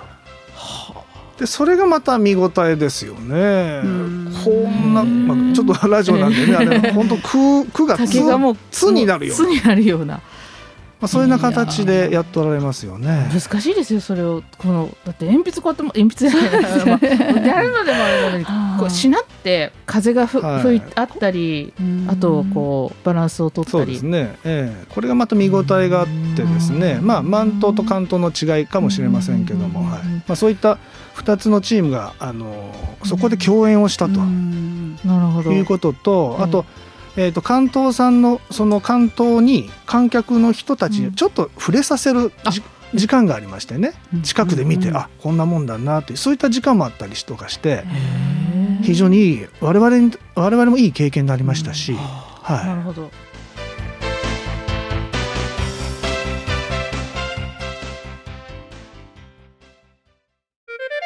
小林幸のドラドラジオ。米子の街を元気にしよう。あのーいろいろとマントガイナマントのお話をお伺いしてきましたけれども、まあ来年米子のガイナ祭りはい。ではですね、50機のい、そうですね。マントが上がって、はい。あの駅前をパレードする姿を、はいぜひぜひ皆さんも見ていただいて、でお二方もねえそこの中にひょっとしたら演技されてえー私たちもいるかもしれません。あの今から練習して、はい来年まで間に合うものなんですか？間に合います。はい。伝承部の方がえ頑張ってみよう一人かな教えてくだえそうさいましたですね。マルキョウさんのチームでね一緒にやられてもいいかもしれないね。本当だ。はいいつの間にかいるかもしれません、えーそうですね。ぜひあの皆さんの参加もお待ちしておりますのでよろしくお願いいたします。はい、えーそれではですね、あのいろいろとおお伺いしてまだまだ聞聞きたいことお伺いしたいことあるんですけれども、松浦副会長の元気の源を教えていただいてもよろしいですか？はい。このコロナ禍でえいろんな集まり減っちゃいましたよーえーね。あーそうですね。はい。まあ出張もなくなり会合もなくなり、まあそんな中で私あの一つやっぱり思うのがえ皆さんとのこういった触れ合いーえこれ非常に大切だなと。ーはもう身に染みて分かったというかあね。え。ーで最近やっぱり少しこういったあの緩和もされてね、うん。集まりが少し増えつつありますけど、まあ、本当にそれがありがたいなとえ。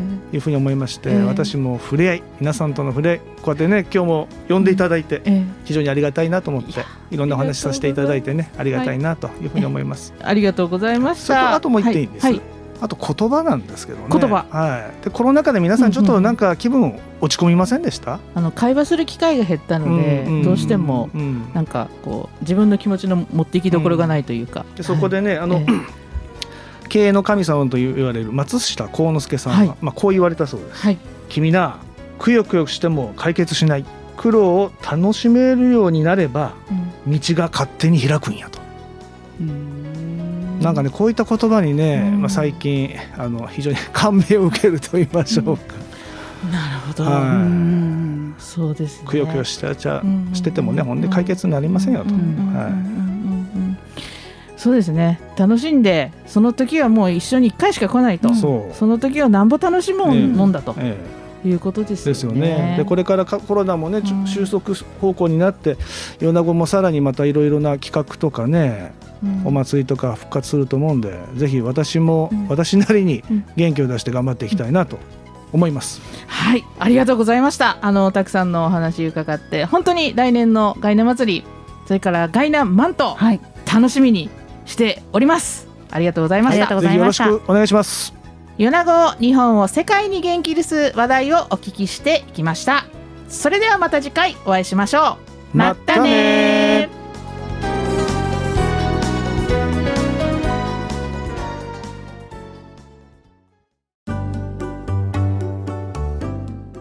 ガイナ万東振興会松浦副会長本当にありがとうございました、えー松下幸之助さんの言葉ありましたねくよくよしても解決しない苦労を楽しむんだ。そうすると道が勝手に開いていくという言葉でした。今この時代だからこそそんな思いで、えー、提灯をに明かりを灯し空を見上げながら希望の明かりを灯したいなというふうに思いました。米子ガイナ祭り皆さん楽しみにして待ってましょう。小林でした。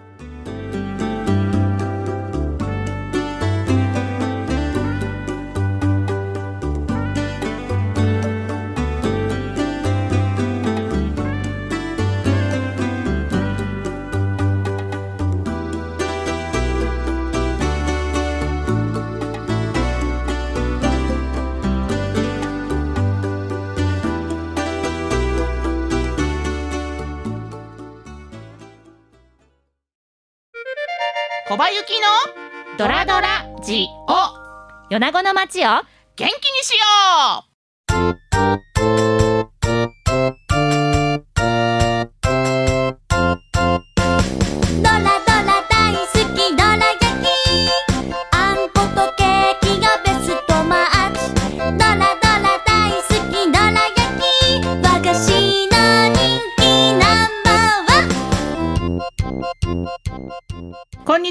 番組パーソナリティの小林幸です。アシスタントのタラズ FM 芝です。この番組は私小林とのご縁でつながる方々にご登場いただき米子を日本を世界を元気にする話題をお聞きしていこうという番組です。今日のゲストはこの方です。株式会社 JR 西日本中国メンティック取締役米子支店長の南波健一さんですこんにちは、南波でございます。よろしくお願いいたします。はいよろしくお願いいたしますそれでは皆さんもどら焼きを食べながらゆったりお聞きください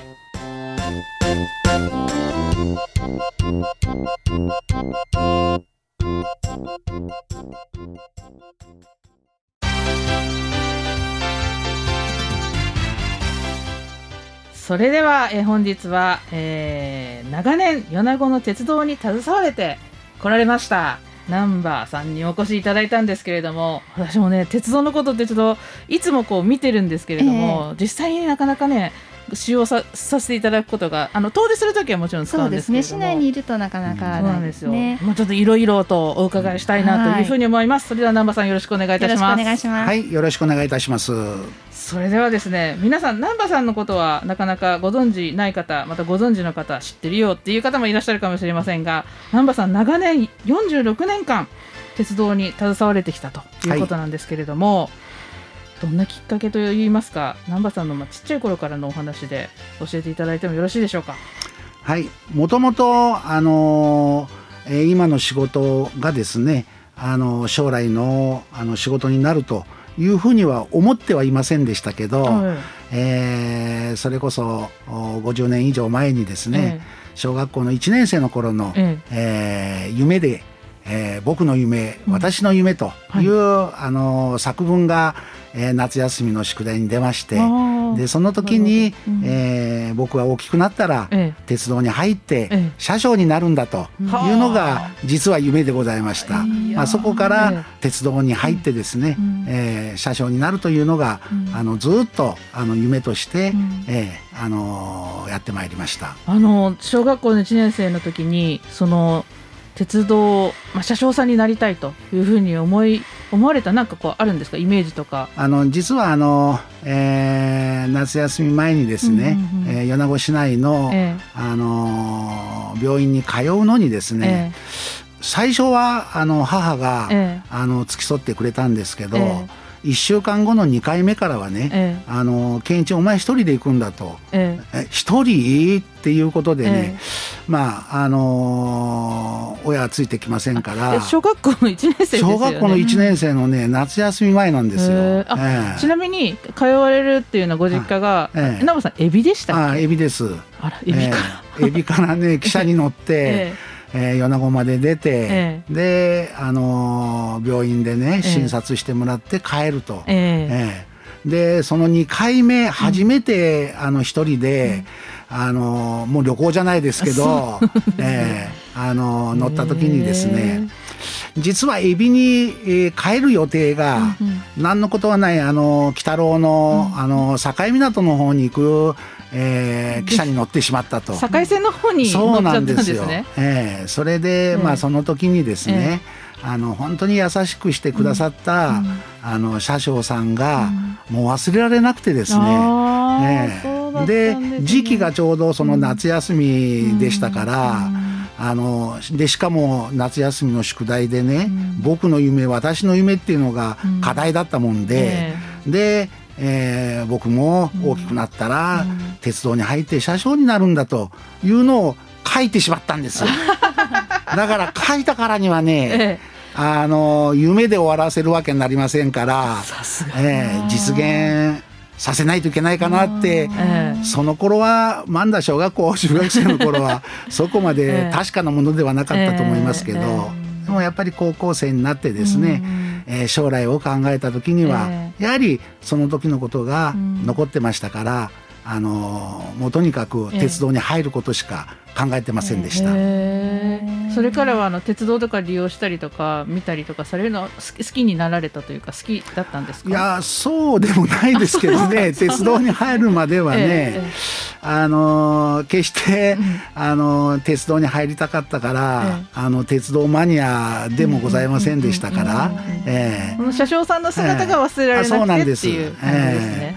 ええただ、ええ。あの映画とかね、ええ。あのテレビドラマとか、あのまあ、テレビでね、はい。あの鉄道のこう映像が流れて、はい。そこに、えー車掌さんが映ればですね、あの特に夏なんかはね、あの今 JR になってからあれなんですけど国鉄時代のええ。夏のあの優等列車の制服ってあええ。の朝服なんですよね白。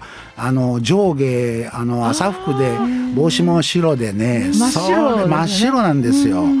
まあ、まさにこうかっこよくてね。かっこいいですね。ええ。あのやっぱりそういうのを見て憧れっていうのはございましたね。なるほど、そうええだったんですね。なんか素敵ですね。えその小学校の頃の車掌さんのね。そうですで、ね僕はこれになりたいと言って、ええなら実際になられて。なりました。ですからあの国鉄に入社して3年目には、えーもう車掌試験を、ねえ。ー受けてですね、あの車掌になることができました。なるほど。そこから46年間携わってらっしゃってるんですよね。ええ。まあ車掌はあの、国鉄から JR に変わる、うー時期、えーですからまあ、えー10年ぐらいしか、あの乗務の経験っていうのはないんですけど、えあの今はなきブルトレ出雲でね、うんうんうんえー東京まで行ったり、ええ。ー京都夜行で京都まで行ったり、ええ。ー急行の夜行三べでね、博多まで行ったりとかね、まあ、博多から東京まで、えー全国津々浦々ではないですけど、ええええーいろんなところにあの乗務をして、あの行きました。なるほど。あのじゃあたくさんこの県外と今、まあ、県外そうですよね。出られて、えー、米子を見られてで米子のお客さんまを、まあ、才能お客さんですよね、ええ。浜田だったり松江だったりいええ。ろんなとこ乗車されて、才能お客様を電車に乗せてあの運行される中でですね才能お客さん結構あの私もそうだったんですけど初めてあの東京に行った時はそれがブルトレと言われる寝台列車でですね、出雲ですね。行きましてですね、なんかこう切ないんですよ。えーでもそうするとあの車掌さんがええ切符をこう点検にしてくれる来てくださるんですけど、その時に一言あの言ってくださるんですよね。あの夜暗くなるからねってそれでええ。カーテンは閉めてどうのこうのって、ええ。もう喋りかけてくれるだけでなんかね涙が出そうなぐらい嬉しいんですよ。知らない人がいっぱいいる中で東京に行かなきゃいけないみたいな感じで。であの親とかが見送ってですね行ってらっしゃいとかって言うんですけど、今度いつ帰ってこれるんだろう、まあ、ちょっと大学の時だったんですけど、そういう時の車掌さんってものすごくかっこよかったですね。もう声かけてくれてありがとうみたいな、本当に。でもあの今度帰ってくる時は、もうあれですねあのほうき台線の方まで来るともうドキドキしてくるんですよね。あもう降りる準備しなきゃみたいな、はいはいうん。そういう時もねそうするとアナウンスが流れるじゃないですか。間もなくでございますみたいなこと言われると、まあ、なんかこう違う意味で、はあ、帰ってきたなみたいな感じを感じるというね。そういったあのやっぱり外に出て米子の良さを感じたりとか私なんかもうほっとしたりとかその人の良さだったりとかっていうのをものすごく実感してたんですけれども、南部さんなんかそういうお客さんに出会われたりとかないですか？そうですね。うん。あのー今、うん。あのー小林幸さんが言われたようにね あの参院の人っていうのは、ええ。あのーまあ比較的おとなしいというかね。そうですよ。ねええ。あのー聞けばいいのに、うんうんうん。なかなか、あの聞くことができないっていうお客様結構いらっしゃって、えただやはりこうお客様と接してえね、えやっぱりその時期時期で、うん。この3月から4月というところは、あ進学進学でね、あの親元を離れて県外でえ学生生活を送るんだとか、ええ。また就職であったりとかね、やっぱりそういうのは、うん。あの見れば大体わかりますし、えーそれこそ子供さんやお孫さんを見にね、ええ。あの東京とか京都かとかね、うん行かれるお客様っていうのはやっぱり分かりますから、うんやっぱりあの、えーお孫さんを見に行かれますかとかね、うんまあ、そういうようなお声かけはああのしたあの記憶がございますし、ええ。逆にあの県外から、ええ。あのお越しになられるお客様っていうのは、あのやはり米子って、まあ、まずこれなんて読むんですか？って言ってね。なるほど。っていうあのまあ普通に読めば私どもにとっては米子なんですけど、ええ。えあの米子米子であったりとかね。よね。え米子であったりとかね。いろんな、うん。あの呼び方をされるお客様いらっしゃいますし、えましてやその米子がどこにあるのか、米子って島根でしたっけ？鳥取でしたっけ？っていうお客様もね。日本の中のどこにあるのかね。ええ。ありますからね、うん。ですからそういう意味からすると、ええ。あの普通の地図を見て、あの島根の右側が鳥取で、ええ。鳥取の左側が島根ですというような あのことをねよくあの言ったこともありますけど、まあ、その中でやっぱり米子の魅力っていうのは何ですかっていうね、えことをよく聞かれましたえね。ああそうですか、うん。ええ本当にいろいろとあのジ JR さんとかそういったのええ企画の打たれたりとかしてますけど、米子の魅力で一番にこう南波さん思い浮かぶことって何ですか？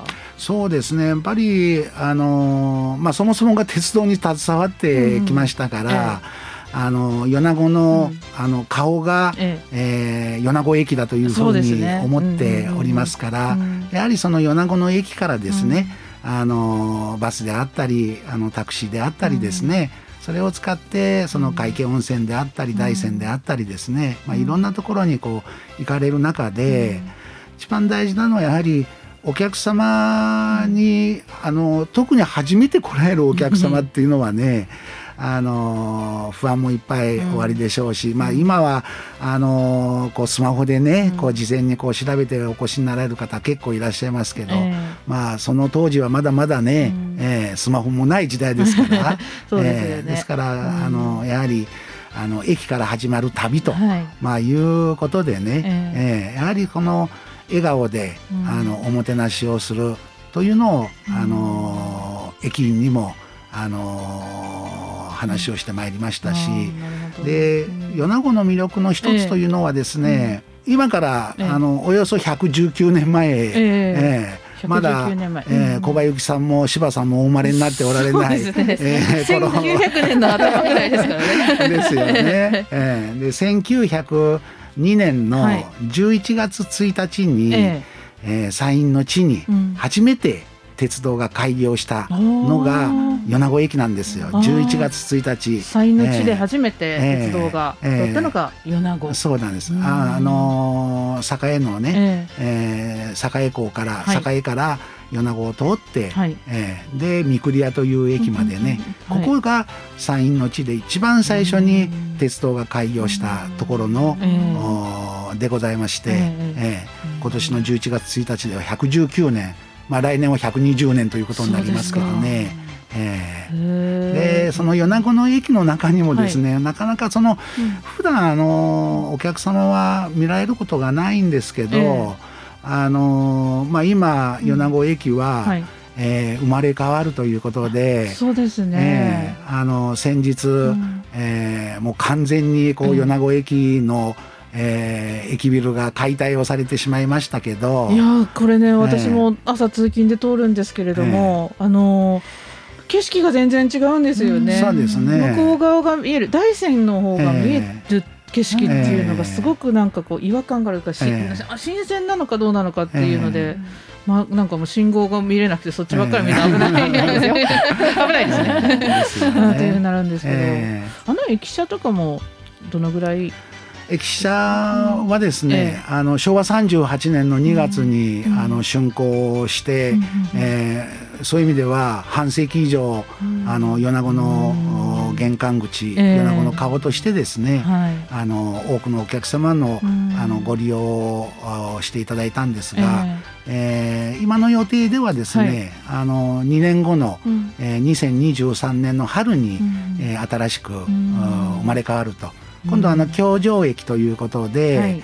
あの2階部分にですね、あの緑の窓口とかコンコースとか、はいはいはい。あの改札口があって、ですからお客様はあのまずは、あの階段あのエスカレーターでーうんうん。まあ、エレベーターもあのあつきますけどはい。2階に上がっていただいて、ええー切符を買ってもらったり、えー。で改札口を通って、えまあ、現在のあのホームに降りと。あですからホームはあの松江や鳥取と違って、ええ。高架ではないですから、ええ。駅自体が、ええ。ホームは今のままです。そうかそうかそうか、ええ。ホームによるのはまたこう下にあそうです。ま降りるた、ということえですね。2階から1階に降りてっていうことでね。その1階にですね、あの今一番乗り場ええ。で境線に行くところに、はい。い、わゆるあの屋根がついた上屋っていうんですけど、はい。その柱がですね、えあの相当レールといってですね、相当レール、ええ頭が2つあの相当なんであす。でこれねもともとね、え。あのーレールがちびたらね、ええ。あの反対こっちにしてまた使うというね、ええ。ええあのレールで、ええ。あのイギリスの方で開発されたんですけどとはいえ、ええ。あのやっぱりちびてますから、ええ。安定感が悪いということで、え結局お蔵入りになってですね、でそれがあのもう流れ流れて、ええ。こう米子にもたどり着いてですね、ええ。その屋根の柱になってるんですよ。レールが？えールが？レールが。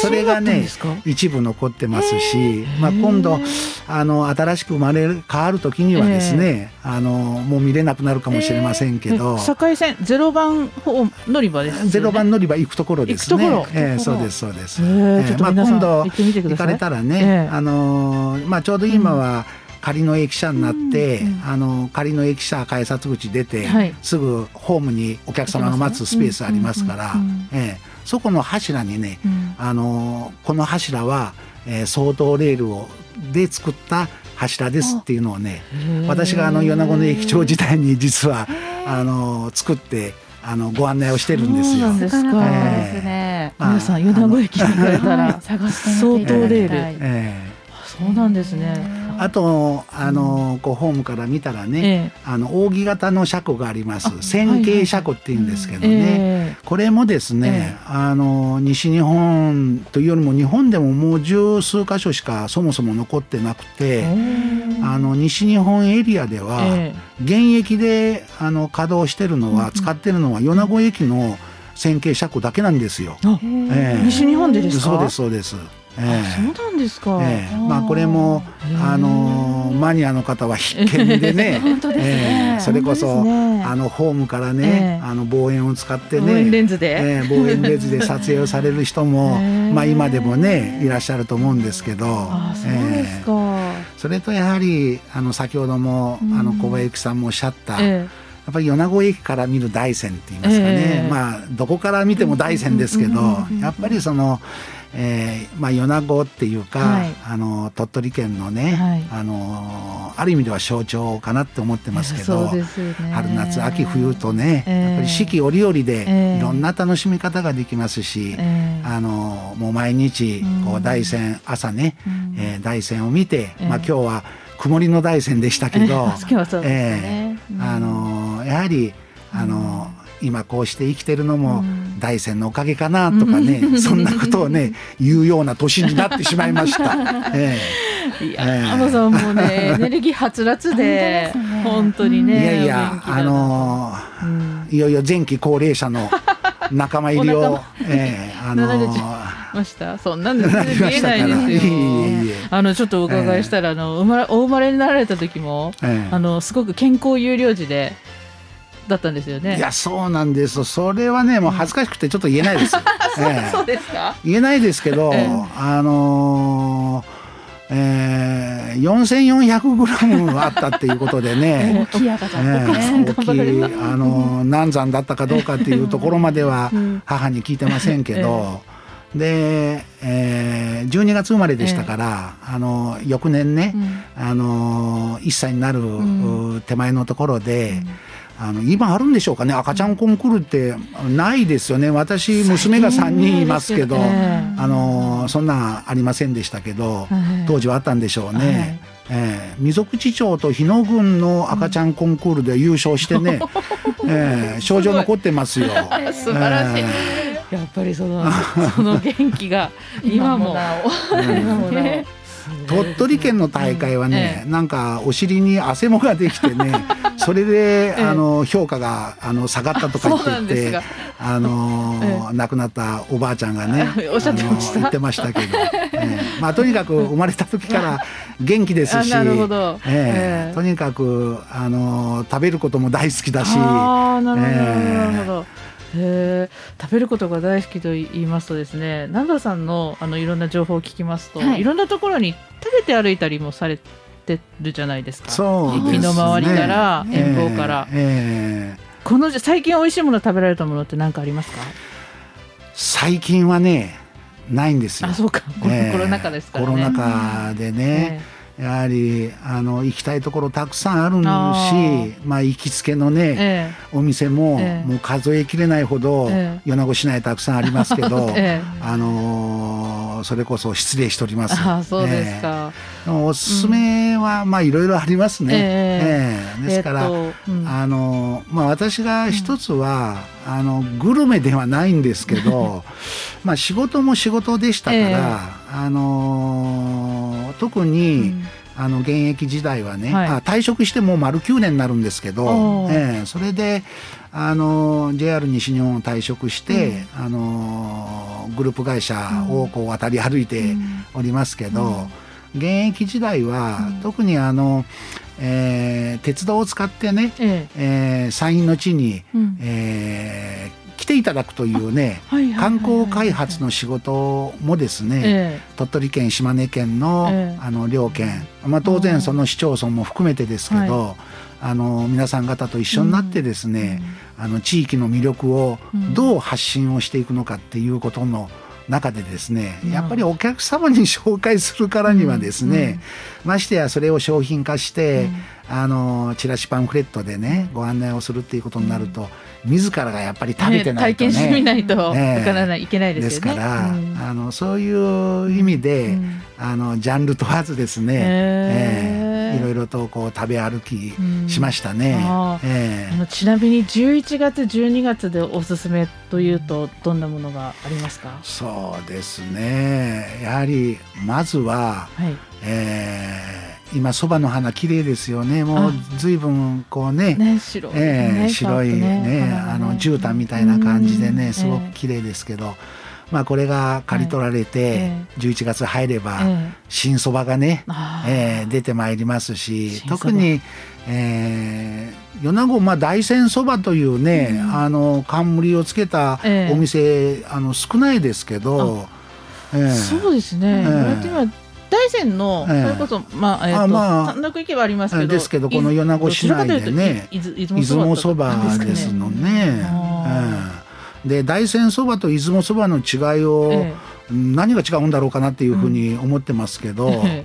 あの基本的には割り語っていうのが、あのこう出雲の方の由来であるようですけど、ええ。えでもやっぱりお蕎麦大好きですしね、あの麺大好きなんですけどね、ええ。麺ランキングの難波の第一位はお蕎麦なんです。おそば麺ランキング。麺ランキング、ええ第一位第一位ははい。蕎麦です、お蕎麦。ええ。第二位はパスタ意外です意外でしょ。意外な方が2位に、うん。意外なねところが方がねかなと2位にな思いましたけどなるほど、ええ。で3位がラーメンなんです。ええ。なるほど、まあ、というふうに麺ランキングはまあ別としてですね、たくさんね、ですからもうそばがね新そばがこう出てくるとやっぱりそばの香りっていうのがね、ええ。すごくいいですし、えーそれとやっぱりねあのこの山陰のはい。この味覚の王者といえばね、ズワイガニ、ええ松葉ガニがねね11月からね、ええ11月上旬にははい。解禁になりますし、はえあのまあ、コロナでね、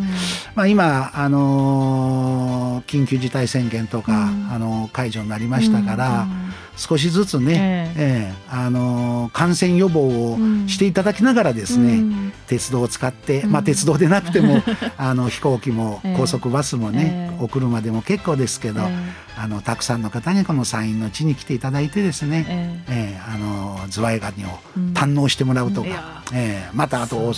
お蕎麦とかね。ええ。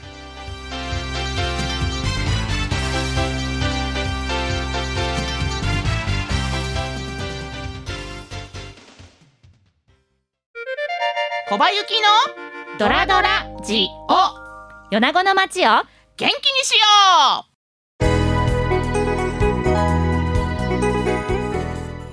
はいそれでは、えー、南波さんいろんなお話を伺いしたんですけれども南波さんの元気の源を教えていただいてもよろしいですか、源ですか。ええー、え元気の源とにかくまずは笑顔でしょうね。笑顔。笑顔。毎日楽しいことばっかりではありませんし、もうどちらかというと、うん。あの苦しいことや、うん。ね、うん。あの辛いことの方があの多いですし、うん。笑顔がね、うん。ええやっぱりその、えーみんなの笑顔っていうのがね、元気の源ですし、え逆に皆さんにこうええ。笑顔でね、ええ。ーお相手をするとええ。いうのがあの難波にとっては、うん。あの笑顔かなと思ってます。うん。でその前提はですね、やっぱり先ほども申し上げたようにね、あの美味しいものを 食べるというのがね、なるほど、えー笑顔を作り出すね、え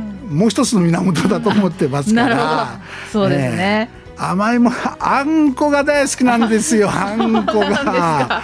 ええ。まああのあんこもね、ええ。あの粒もあればさらしもありますけどね、ええ。え粒がいいですね。えええ。つばがお好きですか、ええ大好きですよ。いやー、ええよかったです。もうね、ええ南波さんね、本当にいつもお会いするときに笑顔で、でね、大きいはっきりした声でお話しされるじゃないですか。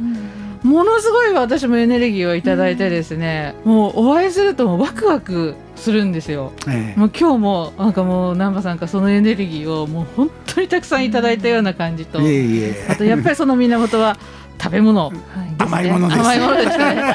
あんこだったんですね。ね、ありがとうございました。はい。はい、ありがとうございました。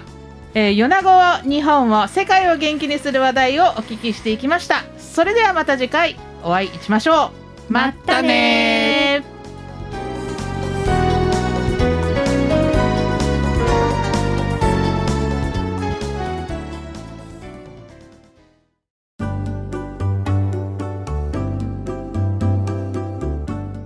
今米子駅は変わろうとしてますね。南波さんに実は見せていただいたんですが今と昔そして、えー米子駅舎のですね工事の写真をスマホに撮られておりました。なんか深いですね。この場を借りて米子駅の皆さんまた支えてくださっている方々ありがとうございます。これからもよろしくお願いいたします。小林でした。